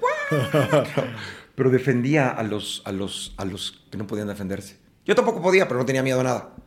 Entonces, este, me acuerdo que de repente nos decían, así como de, eh, con José Luis, eh, de- decía alguno de los, de los cabrones estos, pues estuve con tu mamá ayer y me la cogía tu mamá, no. Y ya sabes, José Luis, no es cierto, mi mamá sí te yo, cállate, José Luis. A ver, ¿dónde vivo? ¿Dónde vivo? ¿Cómo llegaste a mi casa? ¿Qué tenía mi mamá? ¿En, en dónde la cogiste en su cama? ¿Y qué tenía mi mamá en la cabecera? ¿Cómo es la puerta? ¿Cómo es su edredón? A ver, mm, dime, si te la cogiste, tuviste que haber visto cómo es la casa, ¿no? A lo mejor te cogiste la tuya y no te diste cuenta. Pero era muy difícil insultarme. Ok. Incluso hasta la fecha, cuando la gente me dice, es que la gente que dice que eres un pendejo por el pensamiento mágico, que eres un mediocre. Pues la gente puede pensar lo que se le dé la gana. Yo sé quién soy. Yo sé que no soy mediocre, yo sé que no soy frustrado, yo sé quién soy. Yo sé quién soy. Lo que tú pienses de mí, me vale pito. No, no tengo ningún pedo, no te voy a convencer de que soy buena persona, no te voy a convencer de que valgo la pena, no te voy a convencer, te voy a mostrar. Si te gusta, qué padre, si no te gusta, llégale. Igual mi público, si te gustan mis obras, ven. Sabes lo que doy, sabes quién soy, sabes lo que hago. ¿Te gusta? Ven. A lo mejor no te gusta, a lo mejor no estás de acuerdo, pero sabes quién soy. ¿No te gusta? Pasa a chingar a tu madre. Claro. Hay otro autor, otras obras, vete a ver al Secut, vete a ver musical, yo qué sé. Yo tengo esta propuesta y esta es mi propuesta. Si te gusta, si te gusta lo que hago, no tienes que comprar todos mis libros ver todas mis obras. Te gustan tres libros, dos obras, una, consume lo que tú quieras. Llévatelo todo, llévate una frase, llévate lo que te dé la gana. No más no me estés chingando. Y ya, y así mi vida. Entonces nunca he sido vulnerable en ese sentido. Pues qué- qué buena virtud. O sea, yo admiro mucho eso porque. Digo, yo, yo no he escrito un, un libro ni nada, pero ahora que empiezo a escribir ahí como cortometrajes y estoy tratando de escribir un largometraje, e incluso una novela y todo, como que está eh, muy, muy apegado esto de, no mames, o sea, quizá esto está muy personal y qué, qué van a pensar, o quizá este cortometraje ya una vez que se filme está muy mal y eh, qué van a decir. Ah, ah. Es el miedo irracional que todos tenemos, ¿no? ¿no? No solamente en el arte, sino en la vida, que el qué van a decir. Que no es irracional, tienes que pertenecer, por supuesto que todos queremos pertenecer, porque es un instinto. Sí. El pedo es que ya no te mueres si no perteneces. Mm, Y no tienes que pertenecer a tu mundo. Con que tengas dos buenos amigos, Claro. ya lo hiciste. Que puedas decir, oye, tengo pedos, ¿y te ayuden? Ya lo hiciste, no tienes que, no tienes hasta toda la puta manada, porque ya, antes sí, antes tengo que ser dado por toda la manada, Claro. porque dependo de toda la puta manada. Ahorita no. Ya tienes coche, ya tienes dinero, te puedes, tienes- o sea, no dependes, claro que tienes que tener buenas relaciones, buenos amigos, pero ya no es la angustia, ya no es la angustia de si no me aman me voy a morir, no te vas a morir. Sí, claro. Y hay Pero, otra gente que te ame de otra manera. pero existe, ¿no? Ese miedo, pues, de no, no voy a pertenecer, ¿qué van a decir de mí? Entonces, qué, qué- qué gran virtud el, el que te pueda... Digo, y al final del día creo que por más que tengas este miedo de qué van a decir, o bueno, hablando de mí, eh, grabaré esos cortometrajes y si se puede el largometraje y lo que sea, ¿no? Y hazlo pronto, porque lo único que pasa es que retrasas Sí, lo que vas a hacer de todas maneras. sí, sí, sí. Algo me decías, ¿no? El otro día como eso de... A mí me hubiera gustado haber hecho esto antes. Sí. Que, que por ahí alguna limitante Hay no... muchas cosas que te- terminé inventando, me hubiera inventado antes. Los mismos errores que tuve, he aprendido de ellos, los hubiera tenido antes. Si ya los iba a tener, eh, me ahorro el drama. Mm. O sea, prefiero no tener pedos, vivir bien y vivir poca madre sin sufrir. En el libro que estoy escribiendo ahorita, escribo cómo veneramos al que sufre. Ay, es que pasó por hambre. Ay, es que le quitaron los brazos. Ay, es que después que fue pobre y se lastimó, salió y ganó las Olimpiadas. Ah, qué padre. Pero entonces eso se convierte en un, si no te arrancaron los brazos y no sufriste, si no estás, mm, perdiste un ojo, no sé si sea tan válido. ¿Cómo putas no va a ser válido?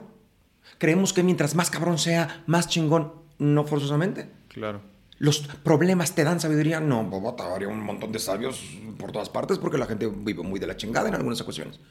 Y yo veo gente que hace muchos errores, comete muchas pendejadas, se mete muchas chingaderas y hace muchas mamadas y no son más sabios.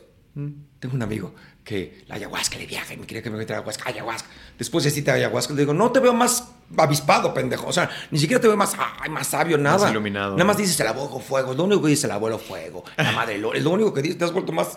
Más pachamama. Más pachamama. Pero así que tú digas, tengo resuelto mis problemas, sigues peleando con tu mujer, sigues cuando no te veo muy resuelto, cabrón. Entonces, eh, no, los problemas no te dan, o sea, tienes la gran oportunidad de aprender de los problemas, claro, pero eso no quiere decir que tengas que pasar por problemas para aprender. Claro. Entonces, no sufras a lo pendejo, yo no sufro, o sea, prefiero no sufrir, prefiero ahorrarme. Sí, tengo que hacerlo lento, entonces volvería a cometer los errores que hice, porque tenía que hacerlos, y algunos seguramente me los hubiera ahorrado, seguramente he dicho, ¿para qué? ¿Para qué? ¿Para qué? Vete antes. Ya no va a pasar nada. Pero bueno, pues eso es, a veces inevitable, ¿no? Porque uno no lo ve en el momento, lo, ves después. Como Pero aprendes a verlo. Yo lo que le digo a la gente es aprende, aprende, aprende, aprende, aprende, aprende, aprende antes, aprende antes. Cuélgate de los hombros de la gente que sabe. Escucha, lee, ten, para que no tengas que pasar por ahí. Claro. Te lo puedes ahorrar. Ese es el chiste de la cueva. Mm. Así cazamos. ¿Qué tal que no? ¿Qué tal que yo voy a intentar? No, cabrón, aquí está la piedra, aquí está el este, aquí está. Empieza por ahí. Ya está caminado. No es que yo tengo que volver a hacer la rueda y el fuego para ver. No mames, ya se hizo la rueda, ya se hizo el fuego. No tienes que regresar a saber esas cosas. Claro. Es que cada quien su experiencia. No mames. Ya sabemos cómo se construye una casa. Ya sabemos, pues de, ahí parte para hacer cosas nuevas, pero no. Yo tengo que vivir mi experiencia de hacer una casa. Porque tenía que aprender. No. Eso te dices es una gran mamada. Oye, ¿y cómo se vive entonces una obra de teatro después de 18 años? que ha cambiado, bueno, más bien porque tengo entendido que no, no ha cambiado el texto casi nada. Casi nada, ¿no? De pronto metes una palabrita, otra. ¿Cómo, cómo qué, cambios has tenido entonces? ¿Cómo, cómo lo vives después pues, de 18 años? Ahora que tomaste un curso de actuación conmigo, que, que diste taller de, actuación de tal, soy un actor de forma. Entonces puedo repetir exactamente lo mismo de la misma manera siempre. Okay. El teatro cambia, es una cosa maravillosa del teatro. Eh, ¿Y cómo lo hiciste? Mira, ahora que dices esto, porque en el SEA pues no viene, no viene desde la forma, viene desde el fondo, ¿no? El, tipo de actuación, la metodología. ¿Qué, cómo, ¿Cómo viviste eso? O sea, ¿ya lo traías? Bueno, porque dices que ya traías ajá, esta intuición y antes de estudiar actuación ya, ya tenías mucha intuición y ya sabías cómo hacerlo. Ajá. Entonces, ¿qué, qué, qué, ¿cómo le entraste a esto? Actué.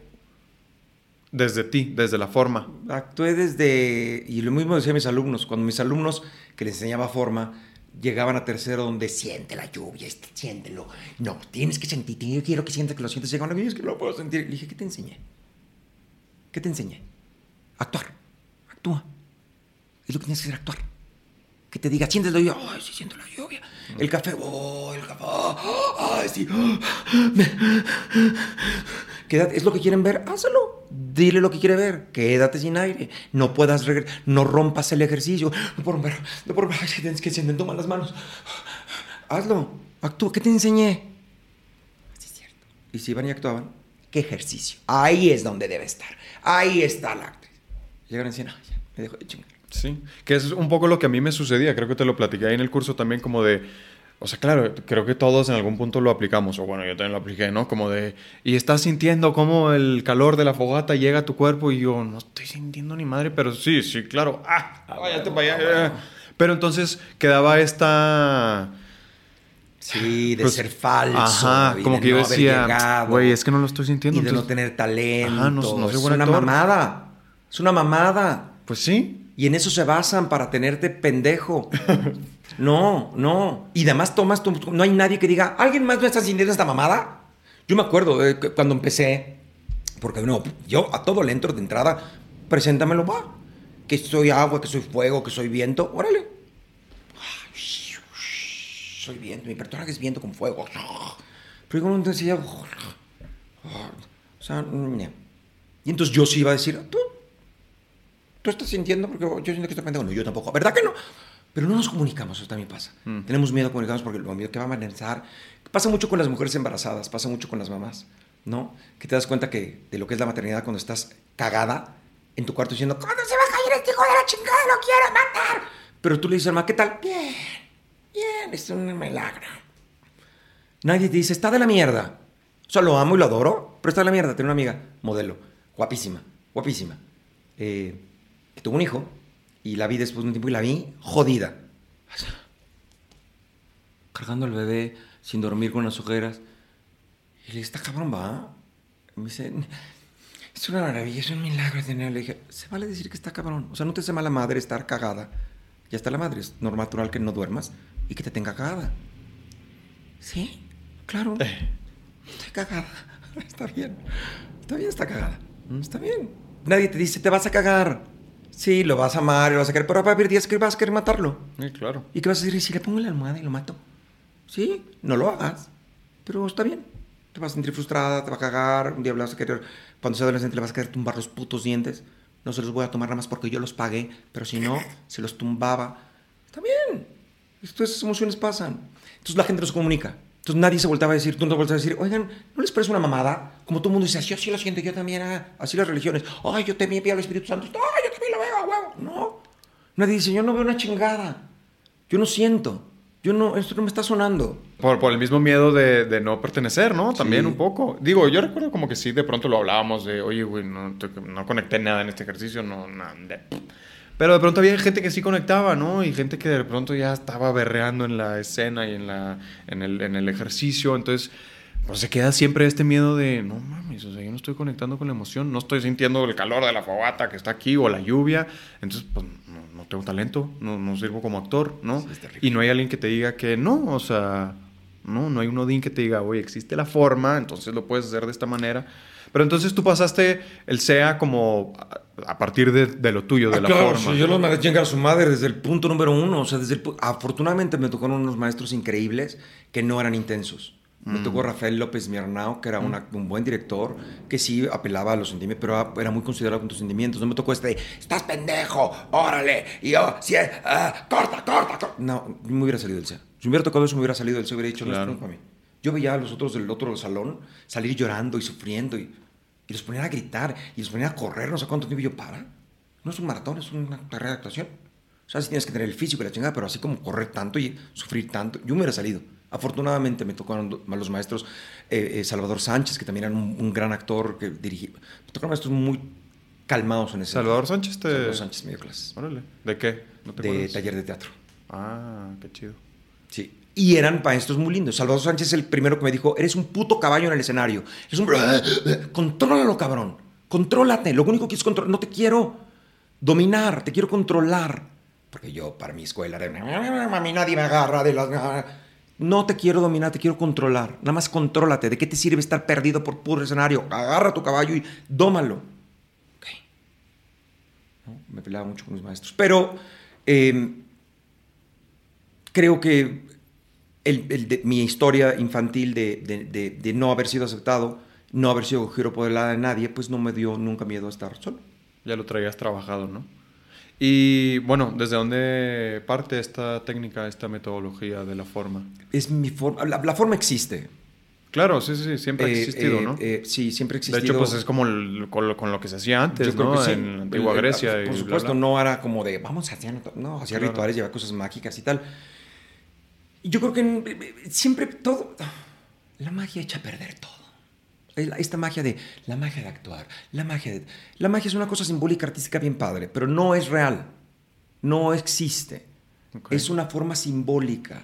Es como si tú oyeras muñequita linda de cabellos de oro, de dientes de perla y labios de rubí. Es muy bonito. No tiene labios de rubí. No tiene dientes de perla. No existe esta mujer. No es cierto. No es cierto, es una metáfora muy bonita que podemos disfrutar como metáfora. Igual la magia. Es, muy bonito, es, como mágico. Es como, ay, estas coincidencias tan increíbles que es, wow, es como magia. No es magia. No es magia. Eh, se siente mágico, pero no es magia. Disfrútalo como mágico, ah, pero no te lo creas. Entonces, eh, Me perdí. ¿Qué me, qué me dijiste? ¿Desde dónde parte tu técnica, Ah, tu ya, ya. metodología? ¿Qué, qué es lo distinto con, con Entonces, el fondo? cuando, cuando empiezan a decirme todas estas cosas, digo, no, no, esto cosas prácticas. De hecho, cuando daba clases, decía a mis alumnos, "Eh, les voy a enseñar, no quiero que estén entre piernas en el teatro diciendo, ¿cómo me dijo mi maestro bien cara? Quiero que lo tengan, que sea práctico, que lo tengan, que lo usen, Claro. que te lo lleves y lo tengas como todo lo práctico que usas. Entonces, nace primero de la forma que entiendo que, que así es, nadie me lo enseñó, pero después la encontré y dije, ah, es lo que yo estoy haciendo, hacer como que esto pasa.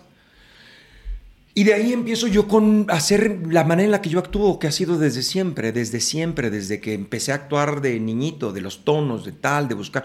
est- Esta cosa que yo he creado desde tal y que le puse algún nombre y una forma, que lo que me he encontrado, y tú lo podrás decir mejor que yo que fuiste al curso, pero la mayoría de los actores que dirijo me dicen, ¿por qué esto nunca me lo dijeron? ¿Por qué esto nunca me lo enseñaron?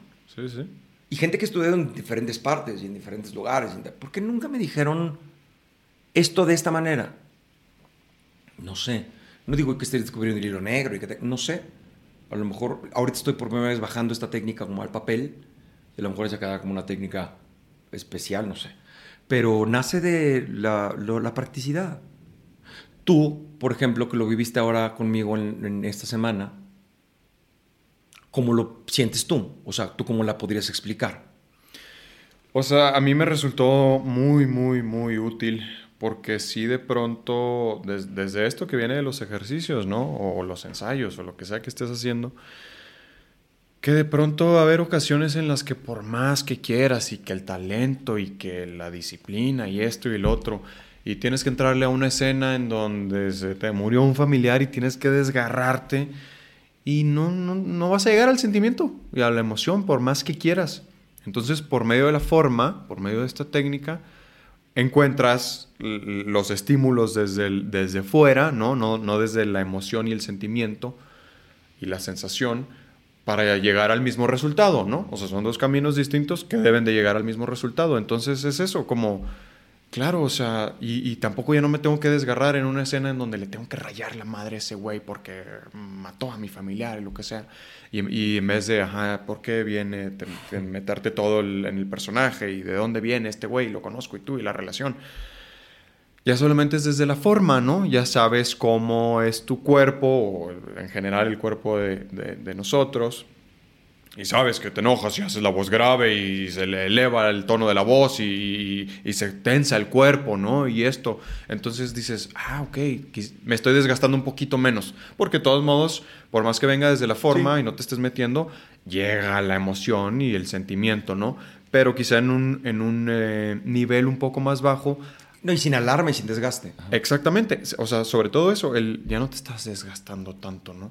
Porque es algo que yo me estaba cuestionando, eh, pues me lo he cuestionado estos últimos años, ¿no? Y se lo preguntaba a Christopher que estuvo acá, saludos al Chris, y ¿qué sucede con esto de, o sea, está cabrón como, o sea, está muy chida la carrera y todo, pero por más que sea un juego, una escena, ficción, esto que estemos haciendo, el cuerpo no sabe diferenciar, evidentemente, ¿no? Entonces, si tú le estás rayando la madre a alguien, tu cuerpo está produciendo adrenalina y cortisol y todo lo que se produce. Y pues digamos que le estás haciendo un poco de daño, ¿no? Al cuerpo con todos esos eh, químicos que estás produciendo. O cuando estás en el llanto profundo, la tristeza profunda. Es lo mismo, entonces como que me cuestiono todavía como... Pues qué fuerte, ¿no? Que, que- que constantemente estemos lastimando al, al cuerpo de sé, esa manera. No sé, yo creo que sí sabe. ¿Tú crees que sí? Sí, yo creo que el, el cerebro sabe. Pero es que, o sea, luego hay, no, no me acuerdo ahorita en este momento cuáles son los estudios y esto, pero hay muchos como estudios y experimentos en los que, pues, dicen como, no, o sea, el, el cuerpo no sabe distinguir entre, ajá, entre si es verdad o no, como los pensamientos, por ejemplo. O sea, si ahorita yo me pongo a pensar en que está haciendo frío, está frío, está frío, uy, tengo mucho frío, mucho frío, en algún punto el cuerpo, el cerebro se lo cree. A pesar de que esté en la playa, por ejemplo, por decir un ejemplo. No creo, no creo que sea así. Habría que ver esos estudios, porque la gente dice mucho, hay estudios en los que, no digo tú, la gente que leemos, Sí, es que no, un estudio de, un estudio, es que un estudio hay muchos estudios, y a ver cuándo se repitió el estudio, cuántas veces se hizo, cuándo, 10 de 12 personas hicieron esto, bueno, cuánto se repitió, cómo fue, hay que investigar antes de, de que la gente diga, es que dicen, ¿quién dijo cuando dijo, vete a las tal? ¿No? Eh, no creo porque yo, mi, mi, mi parámetro siempre en la vida será la naturaleza. Mm. La naturaleza. De ahí parto para todo lo demás. Pero, ¿cómo se comportan las especies? Y entonces, em, las especies, dependiendo de la especie, evidentemente, pero la mayoría de las especies juegan eh, y juegan preparándose al peligro. Y saben cuando están jugando, y sabe- un perro, un perro sabe cuando está jugando y está mordiendo leve, a cuando está mordiendo fuerte, y, y sabe cuando se pasa porque le haces, ¡ah! Ah, me pasé. Ah, ok, ok, ok, ya sé. ¿Sabe cuál es el peligro? ¿Qué, qué diferente peligro es? Un perro no corre igual cuando es un cohete. A veces no puede diferenciar, pero el perro no tiene conciencia, eh, eh, eh, como nosotros, para poder discernir ciertas cosas. Pero las que puede discernir sabe a qué le tiene miedo, sabe a qué no tiene miedo. También depende del pe- temperamento del perro. Pero los perros sueñan que lo están persiguiendo para que el cerebro se prepare para un peligro, para que saber cómo activar los músculos. ¿Has visto? Los perros están, y están corriendo y se levantan. Porque el cerebro está diciendo, ahorita no tenemos peligro, pero vamos a soñar que nos están persiguiendo para que sepa qué va a pasar. Y los, los- los animales de repente se ponen en ciertos peligros para que el, el cerebro te lleve a eso. Yo creo que el cerebro puede, no, no soy neuro su puta madre, pero yo creo que este, si lo investigamos tantito, seguramente el cerebro podrá diferenciar. Habrá momentos en los que no, no dudo que sí, pero yo creo que como actor, sabes, sabes, Sí. la- sabes. Pues espero Como que cuando sí. vas al cine. Cuando vas al cine, no dices, oh, estás, estás súper desgastado porque estábamos todos en peligro. No, el cerebro sabe que no está en peligro. Claro. El cerebro sabe que estás viendo. Y debe de venir desde las tribus, desde que seamos... ah, hay un texto en Shakespeare que me encanta, eh, Sueño una noche de verano, que sale el, el- el- uno de los actores diciendo, va a estar el león, pero no es un león de verdad, señores. Ah. Es un león- Antes desplegaban al público eso, porque no sabían. O la primera película que pusieron un tren que todos salían corriendo porque venía el tren. No sabían. Pero una vez que el cerebro sabe, ya no ves el tren y dices, ¡ah!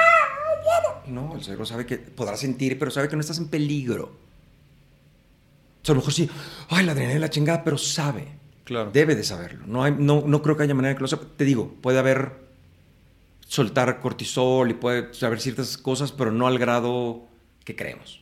Sí, no, no al grado de si la situación fuera real, quizá. Exacto. Pero sí, sí, o sea, de que, de que estás produciendo todos los químicos que se producen Sí. también, ¿no? O sea, estás en una escena álgida de enojo Claro. y estás, o sea, Pero, no sientes creo- el corazón. pero tampoco creo que se produzca daño. O sea, se produce daño como, como caminar y como vivir, que te vas desgastando.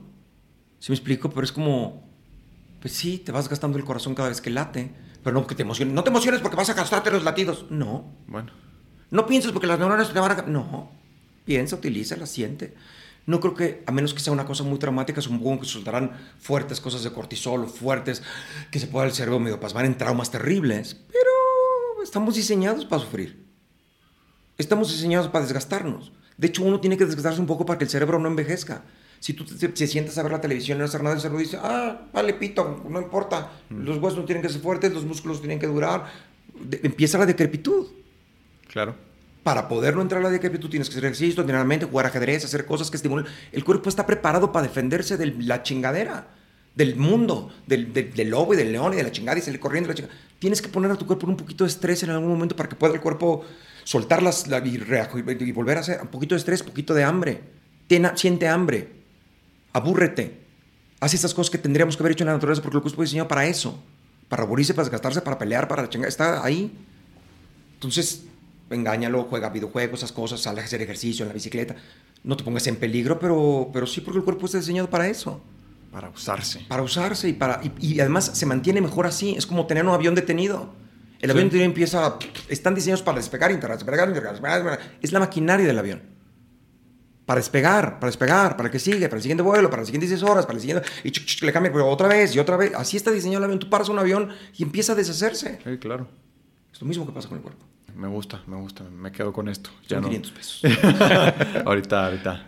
Eh, sí, no, eh, me gusta porque sí como que me lo cuestionaba y yo, bueno, digo, tampoco es que por eso fuera a dejar de actuar, ¿no? O lo que sea, pero como que yo decía, bueno, ¿qué estará pasando con el cuerpo? Entonces creo que esta es una buena, una buena teoría. Nada. Y además, pónganlo en peligro. Pónganlo en, no, en peligro terrible. Claro. Pero sí salgan y hagan ejercicio y que tu cuerpo, tu cuerpo sienta... Tiene que segregar estas cosas. Sí, hay, hay algo de, de cuando te encuentras en conflicto, en una situación, o sea, no, no precisamente en peligro, sino esto, o sea, una, una- una cuestión bastante grande como de, ok, no sé si tengo que este, invertir mucho dinero en esto o, o cuestiones así fuertes, es ahí donde el, el cerebro empieza a hacer como conexiones nuevas y Sí, sí, sí, sinapsis ahí Que interesantes. eso es lo padre de los retos. Ajá. Que no forzosamente tienes que vivir retos para ser feliz, pero tienes la gran oportunidad de cuando hay retos hacer conexiones neuronales. Exacto. No a huevo, que esa es la evolución. O sea, si tú y yo veníamos corriendo, huyendo del dientes de sable, y nos llevamos una pared sin salida, y en había unas putas leanas, entonces de repente decíamos, ¿qué? Y, y yo decía, las lianas. O tú decías, las lianas. Y el otro decía, claro. Y se empezaron a decir, yo decía, lianas, ¿cuáles lianas? No, ¿cuál? no se dio. Llegaba y me comía y el pendejo se murió. Y sobrevivíamos de las lianas. Entonces, de la siguiente generación ya sabían de las lianas. Ya, ok, claro. Y ante otro peligro, ¿qué hacemos? Las lianas, pero córtalas para que no... ¡Ah! Y se conectaba otra vez el cerebro y así esta nueva... Pero no forzosamente. Había uno que decía, ¿pero cuáles lianas? No entendí. Y se moría. Una de las cosas terribles que está pasando ahora es que tú llegamos, llegamos y decimos, ah, sí, las lianas, sí, ¿cuál lianas? A ver, ayúdale al pendejo a que suba porque no entiende nada. Ayudamos al pendejo a subir y nos comen a los que pensamos en las lianas. Y el pendejo dice, no me acuerdo cómo subí, algo pasó, estaba alguien aquí. Y el que sobrevive es el pendejo. Y ahorita ese pendejo tiene hijos pendejos y entonces por la vida haciendo sus pendejos. Tratamos de, ¿sí me explico? no estoy diciendo que no ayudemos a la gente, por supuesto, hay que ser empáticos, hay que todo, pero estamos en una época en la que si alguien se tierra en el lápiz al ojo, demandamos a la fábrica de lápices, retiramos dos veces del mercado, decimos que los lápices son terribles, en vez de decirle a la gente, le ponemos, obligamos al que el dueño de la fábrica de lápices le indemnice al cabrón y le pague a su familia y luego ponga un letrero que diga, no se meta el lápiz al ojo. Y luego vienen los lápices con ni al culo, ni al lente, ni al árbol, ni al árbol. Cuidado, porque si se lo meten en el culo con la punta le puede romper el intestino y luego no quiero que me demanden. En vez de decirle al pendejo, no se meten los pendejo. Claro. No se meten los lápices al ojo, pendejo. No. Y todos los demás ven al pendejo, por favor, para que no se me metan al ojo. Pero no haces que pague el que no tiene la culpa y el que no puede ser responsable de lo que un pendejo decidió. De acuerdo. Entonces sí, evidentemente tengamos empatía, ayudemos a los que no saben. Sobre todo yo siempre he dicho, ayudemos a los niños y a los ancianos. En medio, cabrón, estás en tus manos. Si quieres que te ayude, échale ganas y yo te ayudo con mucho gusto. Pero no vengas a que te vengas a... No, a los niños y a los adultos mayores. Los niños porque no saben, los adultos porque ya no pueden. A eso se hay que ayudar. En medio, o, o- le- ponme pie, yo te pongo el pie y nos vamos ayudando. Pero que te venga yo arrastrando, cabrón, no mames. Yo voy a un punto en el cual, es que, pero déjenlos que se maten, si quieren matar, que se maten. Ya. Dense vuelo. Güey, ¿Quieres partirte la madre? Date. Pártete la madre, pégate contra la pared. Sí, sí. Ya, ya. Ya te ayudé, ya te dije, ya te... No, no puedo quedarme aquí para que no se vaya a pegar. Niños y ancianos. Parece... Si en medio estás pendejo es tu culpa. Es tu culpa, de acuerdo. Retomando esta pregunta que yo te hice y yo la- me fui por otro camino, de cómo se vive una obra después de 18 Ah. años. Yo sé, que, yo sé que está muy abierta. Vamos a una segunda parte. Mira, se vive de la siguiente manera. Eh, ¿Qué es lo más destacable que puedas decir de... Yo creo que ahora, por ejemplo, mi talento radica en que siga pareciendo fresca. Después de 18 años decir lo mismo. Una de las cosas que más me gusta hoy por hoy es que si tú vas al teatro a verme con un amigo o con una amiga o con alguna otra persona que vayas a llevar, este, de, porque además la obra es para todas las edades y todos los- todo. Entonces, si vas con alguien, lo que más me gusta es que se volteen en un momento contigo cuando está llorando Marciano, que está abajo de la mesa y la chingada, y que los amigos de mis amigos lo volteen y les digan, sí está llorando, ¿verdad? Sí le pegó, se perdió. Uy, sí, ¿qué, qué pedo? Y que me digan, no, está llorando. No, sí se le fue, no se le fue. no, te- te- pero ¿cómo no se le fue? Sí, ahí está, no se le fue, así es la obra. Eso me encanta, me encanta. Que caigan, que caigan. O, eh, Fernanda Castillo, cuando fue a ver la obra de teatro hace mucho tiempo, me decía, me encanta, porque Fernanda es muy buena actriz y sabe. Entonces me decía, algo que me encanta es que yo como actriz sé que estás actuando y de repente me doy cuenta que volví a caer, volví a caer, no mames, me volví a engañar. Y entonces estoy ahí, estoy en una emoción. del- Porque el, el chiste de David es que de repente estoy aquí y de repente digo, y entonces mi mamá, te- o estoy ya, y de pronto, a lo lejos, y hay un cambio. Y entonces la gente es como, ese shock. Y Fernanda me decía, ahí es como, no mames, me engañé. Pensé que sí estabas llorando y no estabas llorando otra vez. me encanta. Entonces, eh, después de todo ese tiempo, siempre lo he disfrutado. Claro. Pero después de 18 años, tiene mucho más mérito que parezca fresco. Sí, natural, orgánico. Mm, de acuerdo. ¿Y en qué momento te permitiste empezar a interactuar con la gente? No sé si en, en 22, 22 no interactúas, no, en Lucas tampoco. Lo que pasa es que en A Vivir, desde la primera función uno, o sea, desde que algo tenía... Yo, la forma te permite estar presente y estar viendo cosas. No estoy metido en mi personaje, soy egoísta. Mm, claro. Yo tengo que, estoy trabajando en el público. Estoy viendo que, que el público está sintiendo, ¿no? Entonces, cuando la gente empezó a llegar tarde y a meterse, yo no podía ignorarlos, porque estaba viendo a la gente, no había cuarta pared. Y estábamos en el entendido de que esto es un hombre dando un discurso frente a estas personas. Mm. Si alguien llega tarde, tengo que. Voy a ser super pocho. ¿Cómo se dice? Acknowledge. Reconocer. Re- re- y más que reconocer, como. Sí, re- de- decir, ah, sí está. Darme cuenta. Hacerlo presente. Se está intentando a alguien. Claro. Porque hay un momento en que la realidad es la realidad, tienes que ser presente de lo que está pasando. Cuando estoy incluso con cuarta pared y está fallando un micro y está mal y mal y corta y corta en Lucas, por ejemplo, que somos cinco micrófonos y que luego algo pasa, corta, corta, tanto que lo solucionan y solo solucionan el, el, el, el sonido. De repente digo, no, no, paren, paren, paren, no, esperen. Aguanten un segundo, está fallando el micro y no vamos a echarse la función. Y la primera vez que lo hacían los actores, como, ¡Oh, para la función, ¿y qué va a pasar? El público, no se va a salir el público, el público sabe que no, el público sabe que esto no es cierto. Que yo soy Odín, que no soy Lucas, que esto no es- El público sabe estamos todos de acuerdo en que vamos a creérnoslas. Pero con esto no lo vamos a poder creer normalmente. Entonces, mejor solucionémoslo. Claro. Lo solucionamos y retomemos.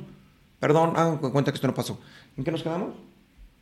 Y entonces el otro ah, y retomamos y la gente ¡ah! y se vuelve a reír y vuelve a entrarle. No se salió, no, ya no voy a poder entrarle nunca porque me salí. No. Ah, reconoce lo que está sucediendo porque está sucediendo. Órale. Se te cayó la cosa, recógela. Claro. No hay nada peor que se haya caído algo y todos los actores pasan encima y nadie se atreve a recogerlo porque no es el mo- ¡Recógelo! El público está desbocado. ¿Cuándo lo van a recoger? No lo han recogido, le van a pasar encima. Sí, ya nomás te enfocas en eso. Solucionalo. También es parte de la magia. No es que vas a romper la magia. ¿Cuál magia? Te cae mamá, recoge la chingaderilla.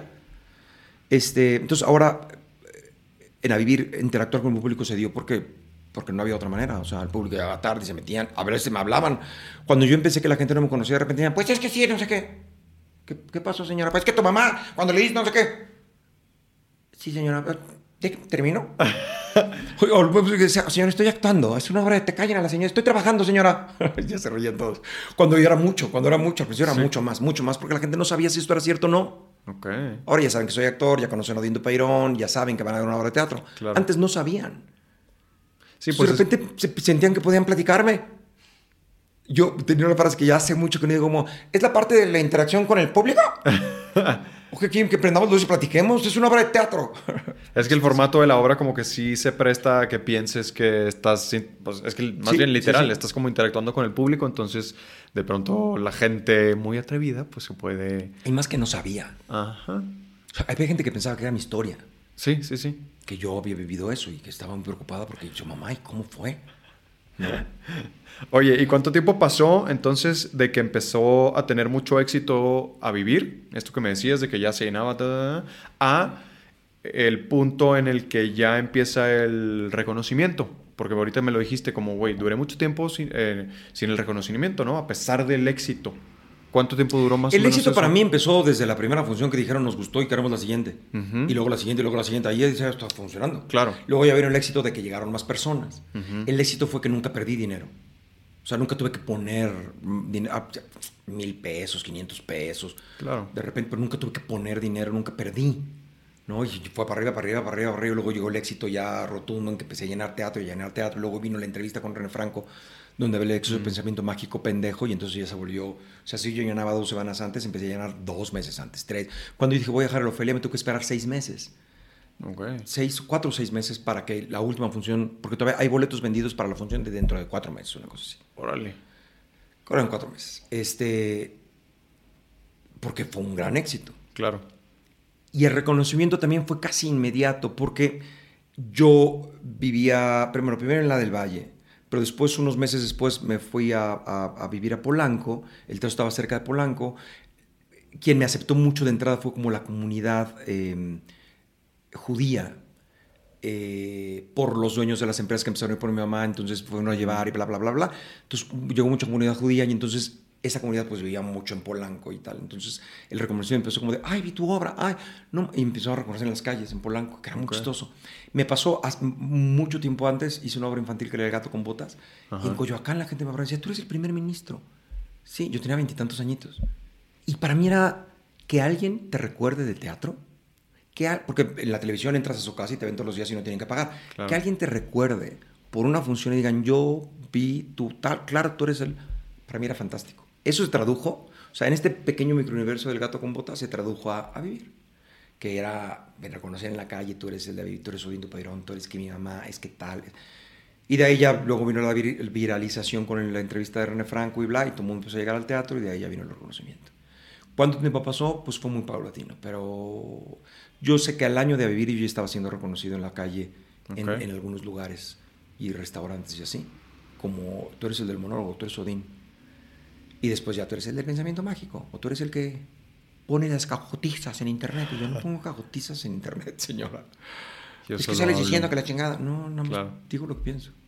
Eh, hablas de que hay eh, cuatro etapas de la fama del actor. Ajá. ¿Cuáles son esas?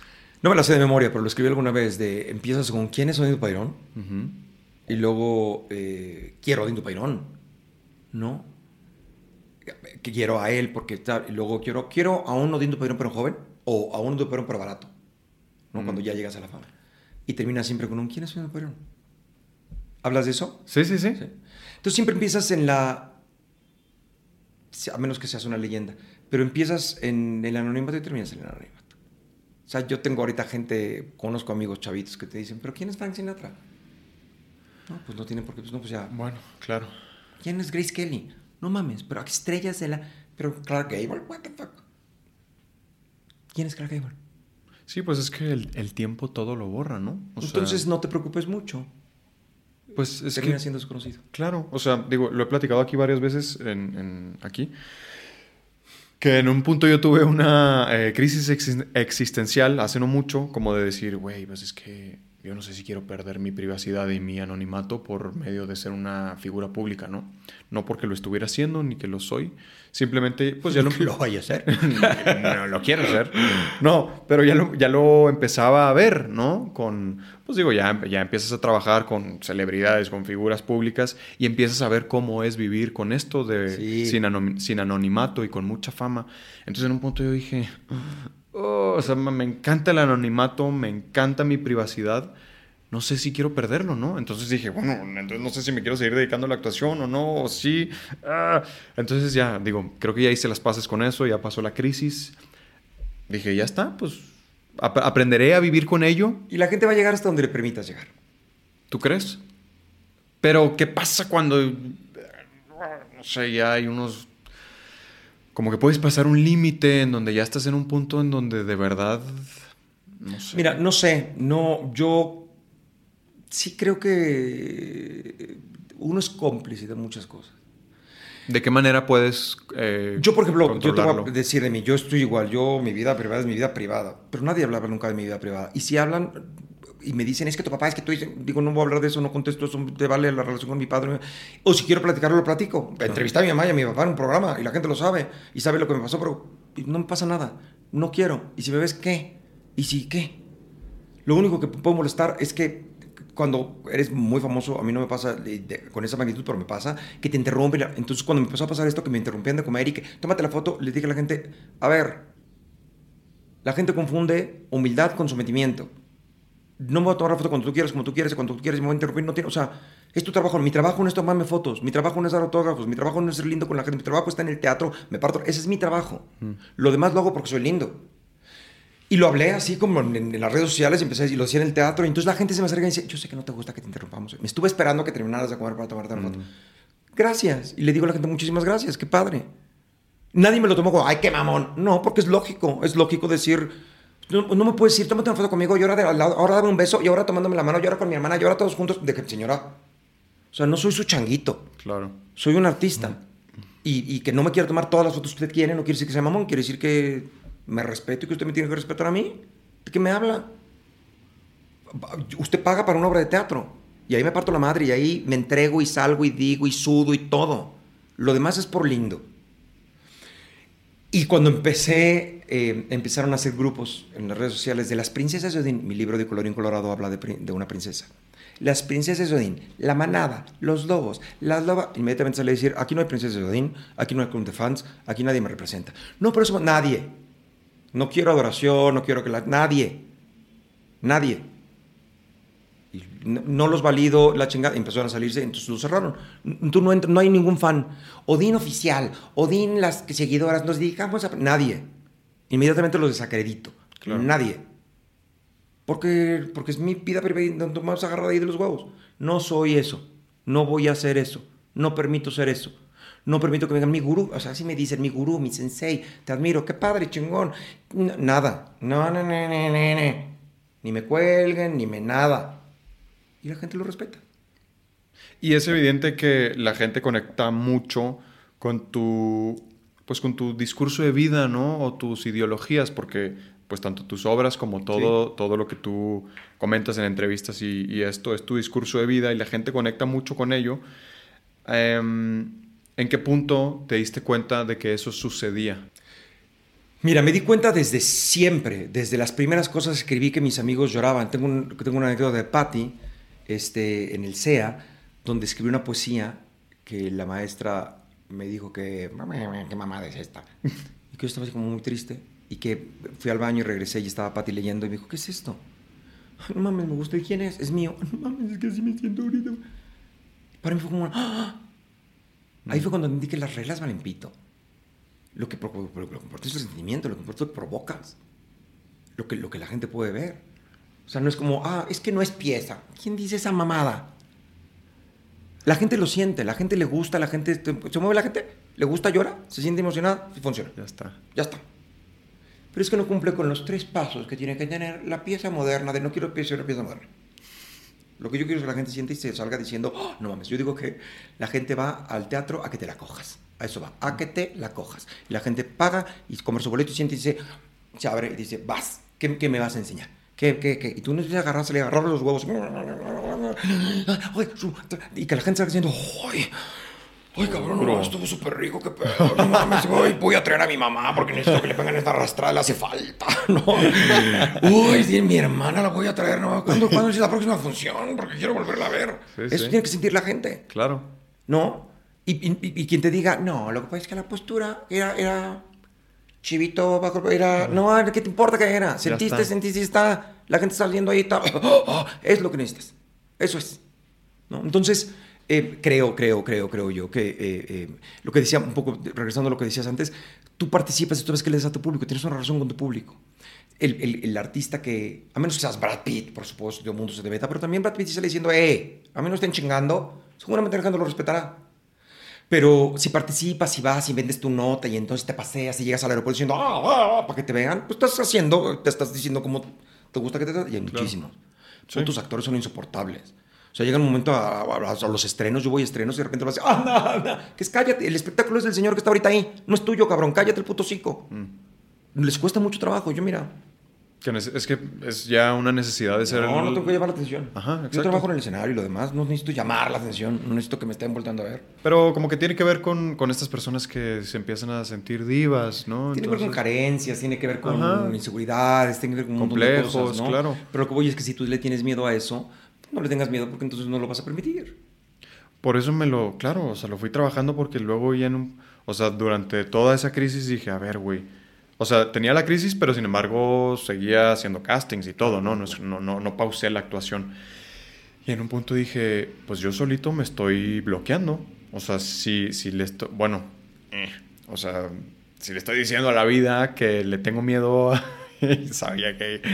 O sea. Estoy diciendo a la vida. Pues. O, o, o al cosmos. Al, si al universo le estoy diciendo. ¿Y a qué te referías tú entonces? Porque algo, algo así dijiste, ¿no? O sea, dijiste como tú solo te estás bloqueando, tú.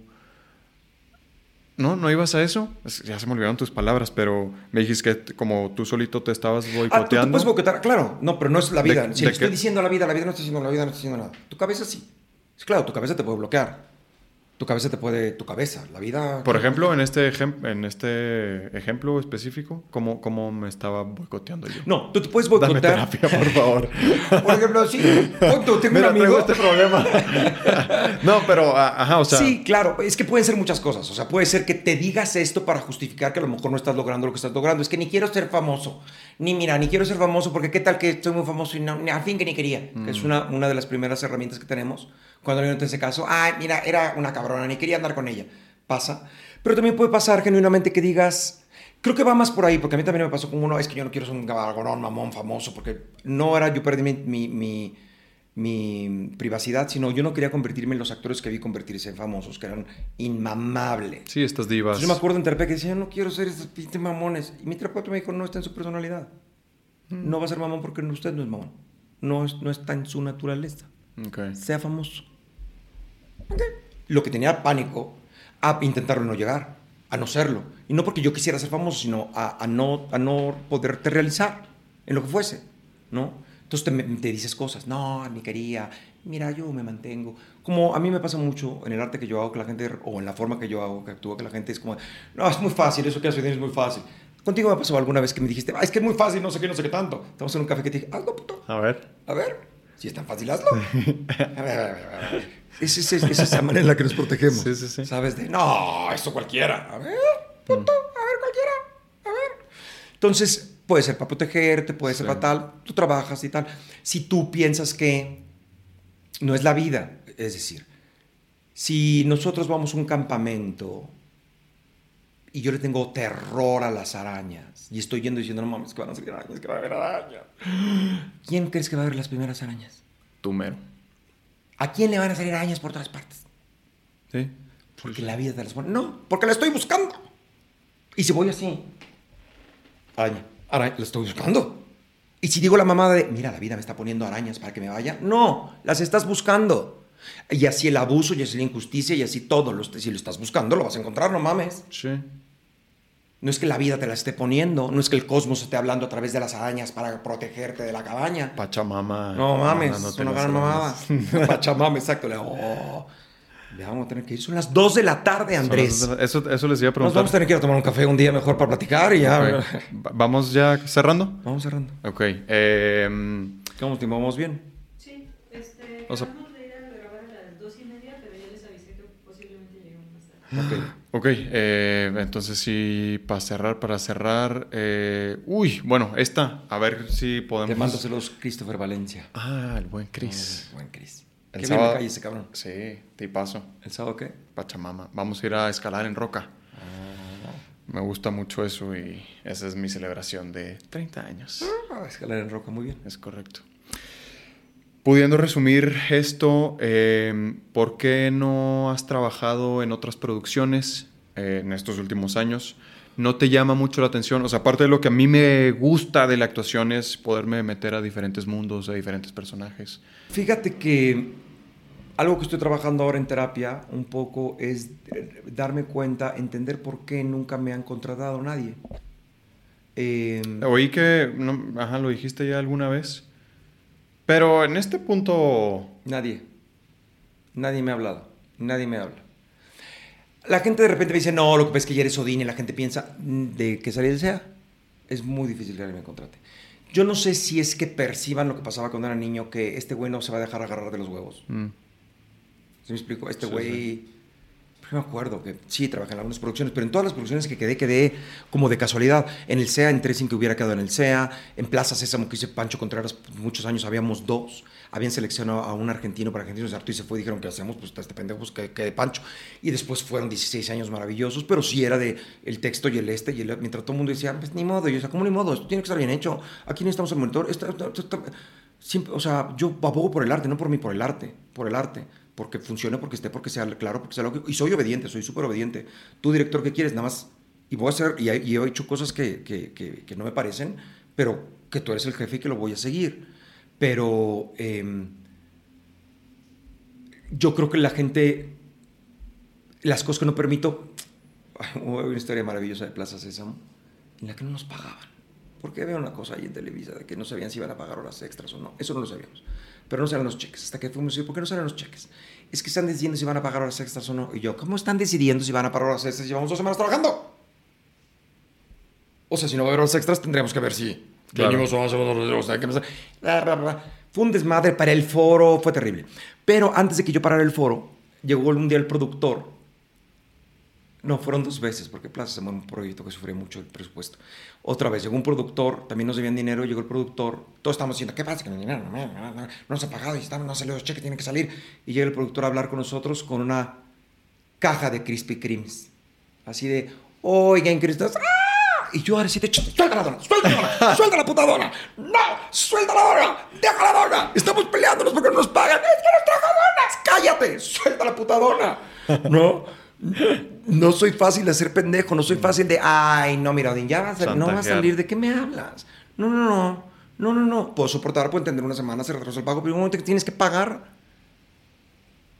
Yo gritaba mucho, se aprovechan de que amo mi trabajo y que no soy capaz de no hacerlo. Hasta que fui capaz y dije, no trabajo, no grabo. No puedes parar un foro, me vale pito. Me voy. Y me fui a, a- a- a la cafetería de Televisa. A, que van a venir los cheques. Pues hasta que vengan los cheques. Yo estaba en ese momento en una crisis terrible económica. Fue cuando me quedé sin trabajo y la chingada, que hacemos platos de vez en cuando. Llega todavía el de, no sé quién era en ese momento en Televisa, el de los dineros. Y llegó así muy de, a ver, Odín, ¿qué pasa? Pues que no sale el cheque y la chingada. ¿Cuánto necesitas? ¿Cuánto necesitas? Necesito 200 mil pesos. Dice, bueno, no va a salir tu cheque por eso. Ah, no, no va a salir por eso. Tú me dices, ¿cuánto necesito? 200 mil pesos. Es lo que necesito. Si me vas a m- menos de lo que va a salir el cheque, no lo quiero. Quiero un cheque. No me digas mil pesos para salir del pedo. No. Claro. Y, eh, y los cheques no salían y van a trabajar medio día parado el foro. Y entonces de repente eh, ya llegan y dicen, por favor, regresen el dinero, la chingada. Ah, ok. No, ya vamos a ver los cheques. Nos convencieron, fui a trabajar, les dije, ok, vamos al foro. Si para el corta comer no están los cheques, era fin de semana y era puente. Yo no tenía dinero. Y muchos no teníamos dinero. Tú has pasado por eso como secretaria de dinero y te dicen, ay, no salió el cheque, ahora va a salir en dos meses. Tú, ¿Y yo qué hago en dos meses? El próximo año porque ya se fue el jefe que firmaba los cheques. Ese puto jefe que firma los cheques, vi trágalo de los putos pelos, de los huevos, el cabrón. Yo no tengo que necesito este dinero para esto. Pero además por, por, por. Yo trabajé, yo lo hice, ahí está. ¿En qué momento? Ah, es que se le olvidó. No, que lo regresen. Es un puto trabajo, firmar los putos cheques. Entonces, este, dije, si no está, me voy. Y ya no me quedo en la cafetería, me voy. Adiós. Y regreso hasta la siguiente semana, o sea, no grabo, me voy. Mandaron a la delegada de la ANDA en taxi a la ANDA por los cheques y los regresaron y después de comer estaban los cheques. Ok. Entonces yo creo que la gente dice, este cabrón, Mm. mm, es lo que estamos pensando ahorita con, con la terapia que estoy diciendo. Este cabrón no se va a dejar agarrar fácilmente de los huevos. Pues sí. Puede ser. Entonces, hay algo que les da un poco de...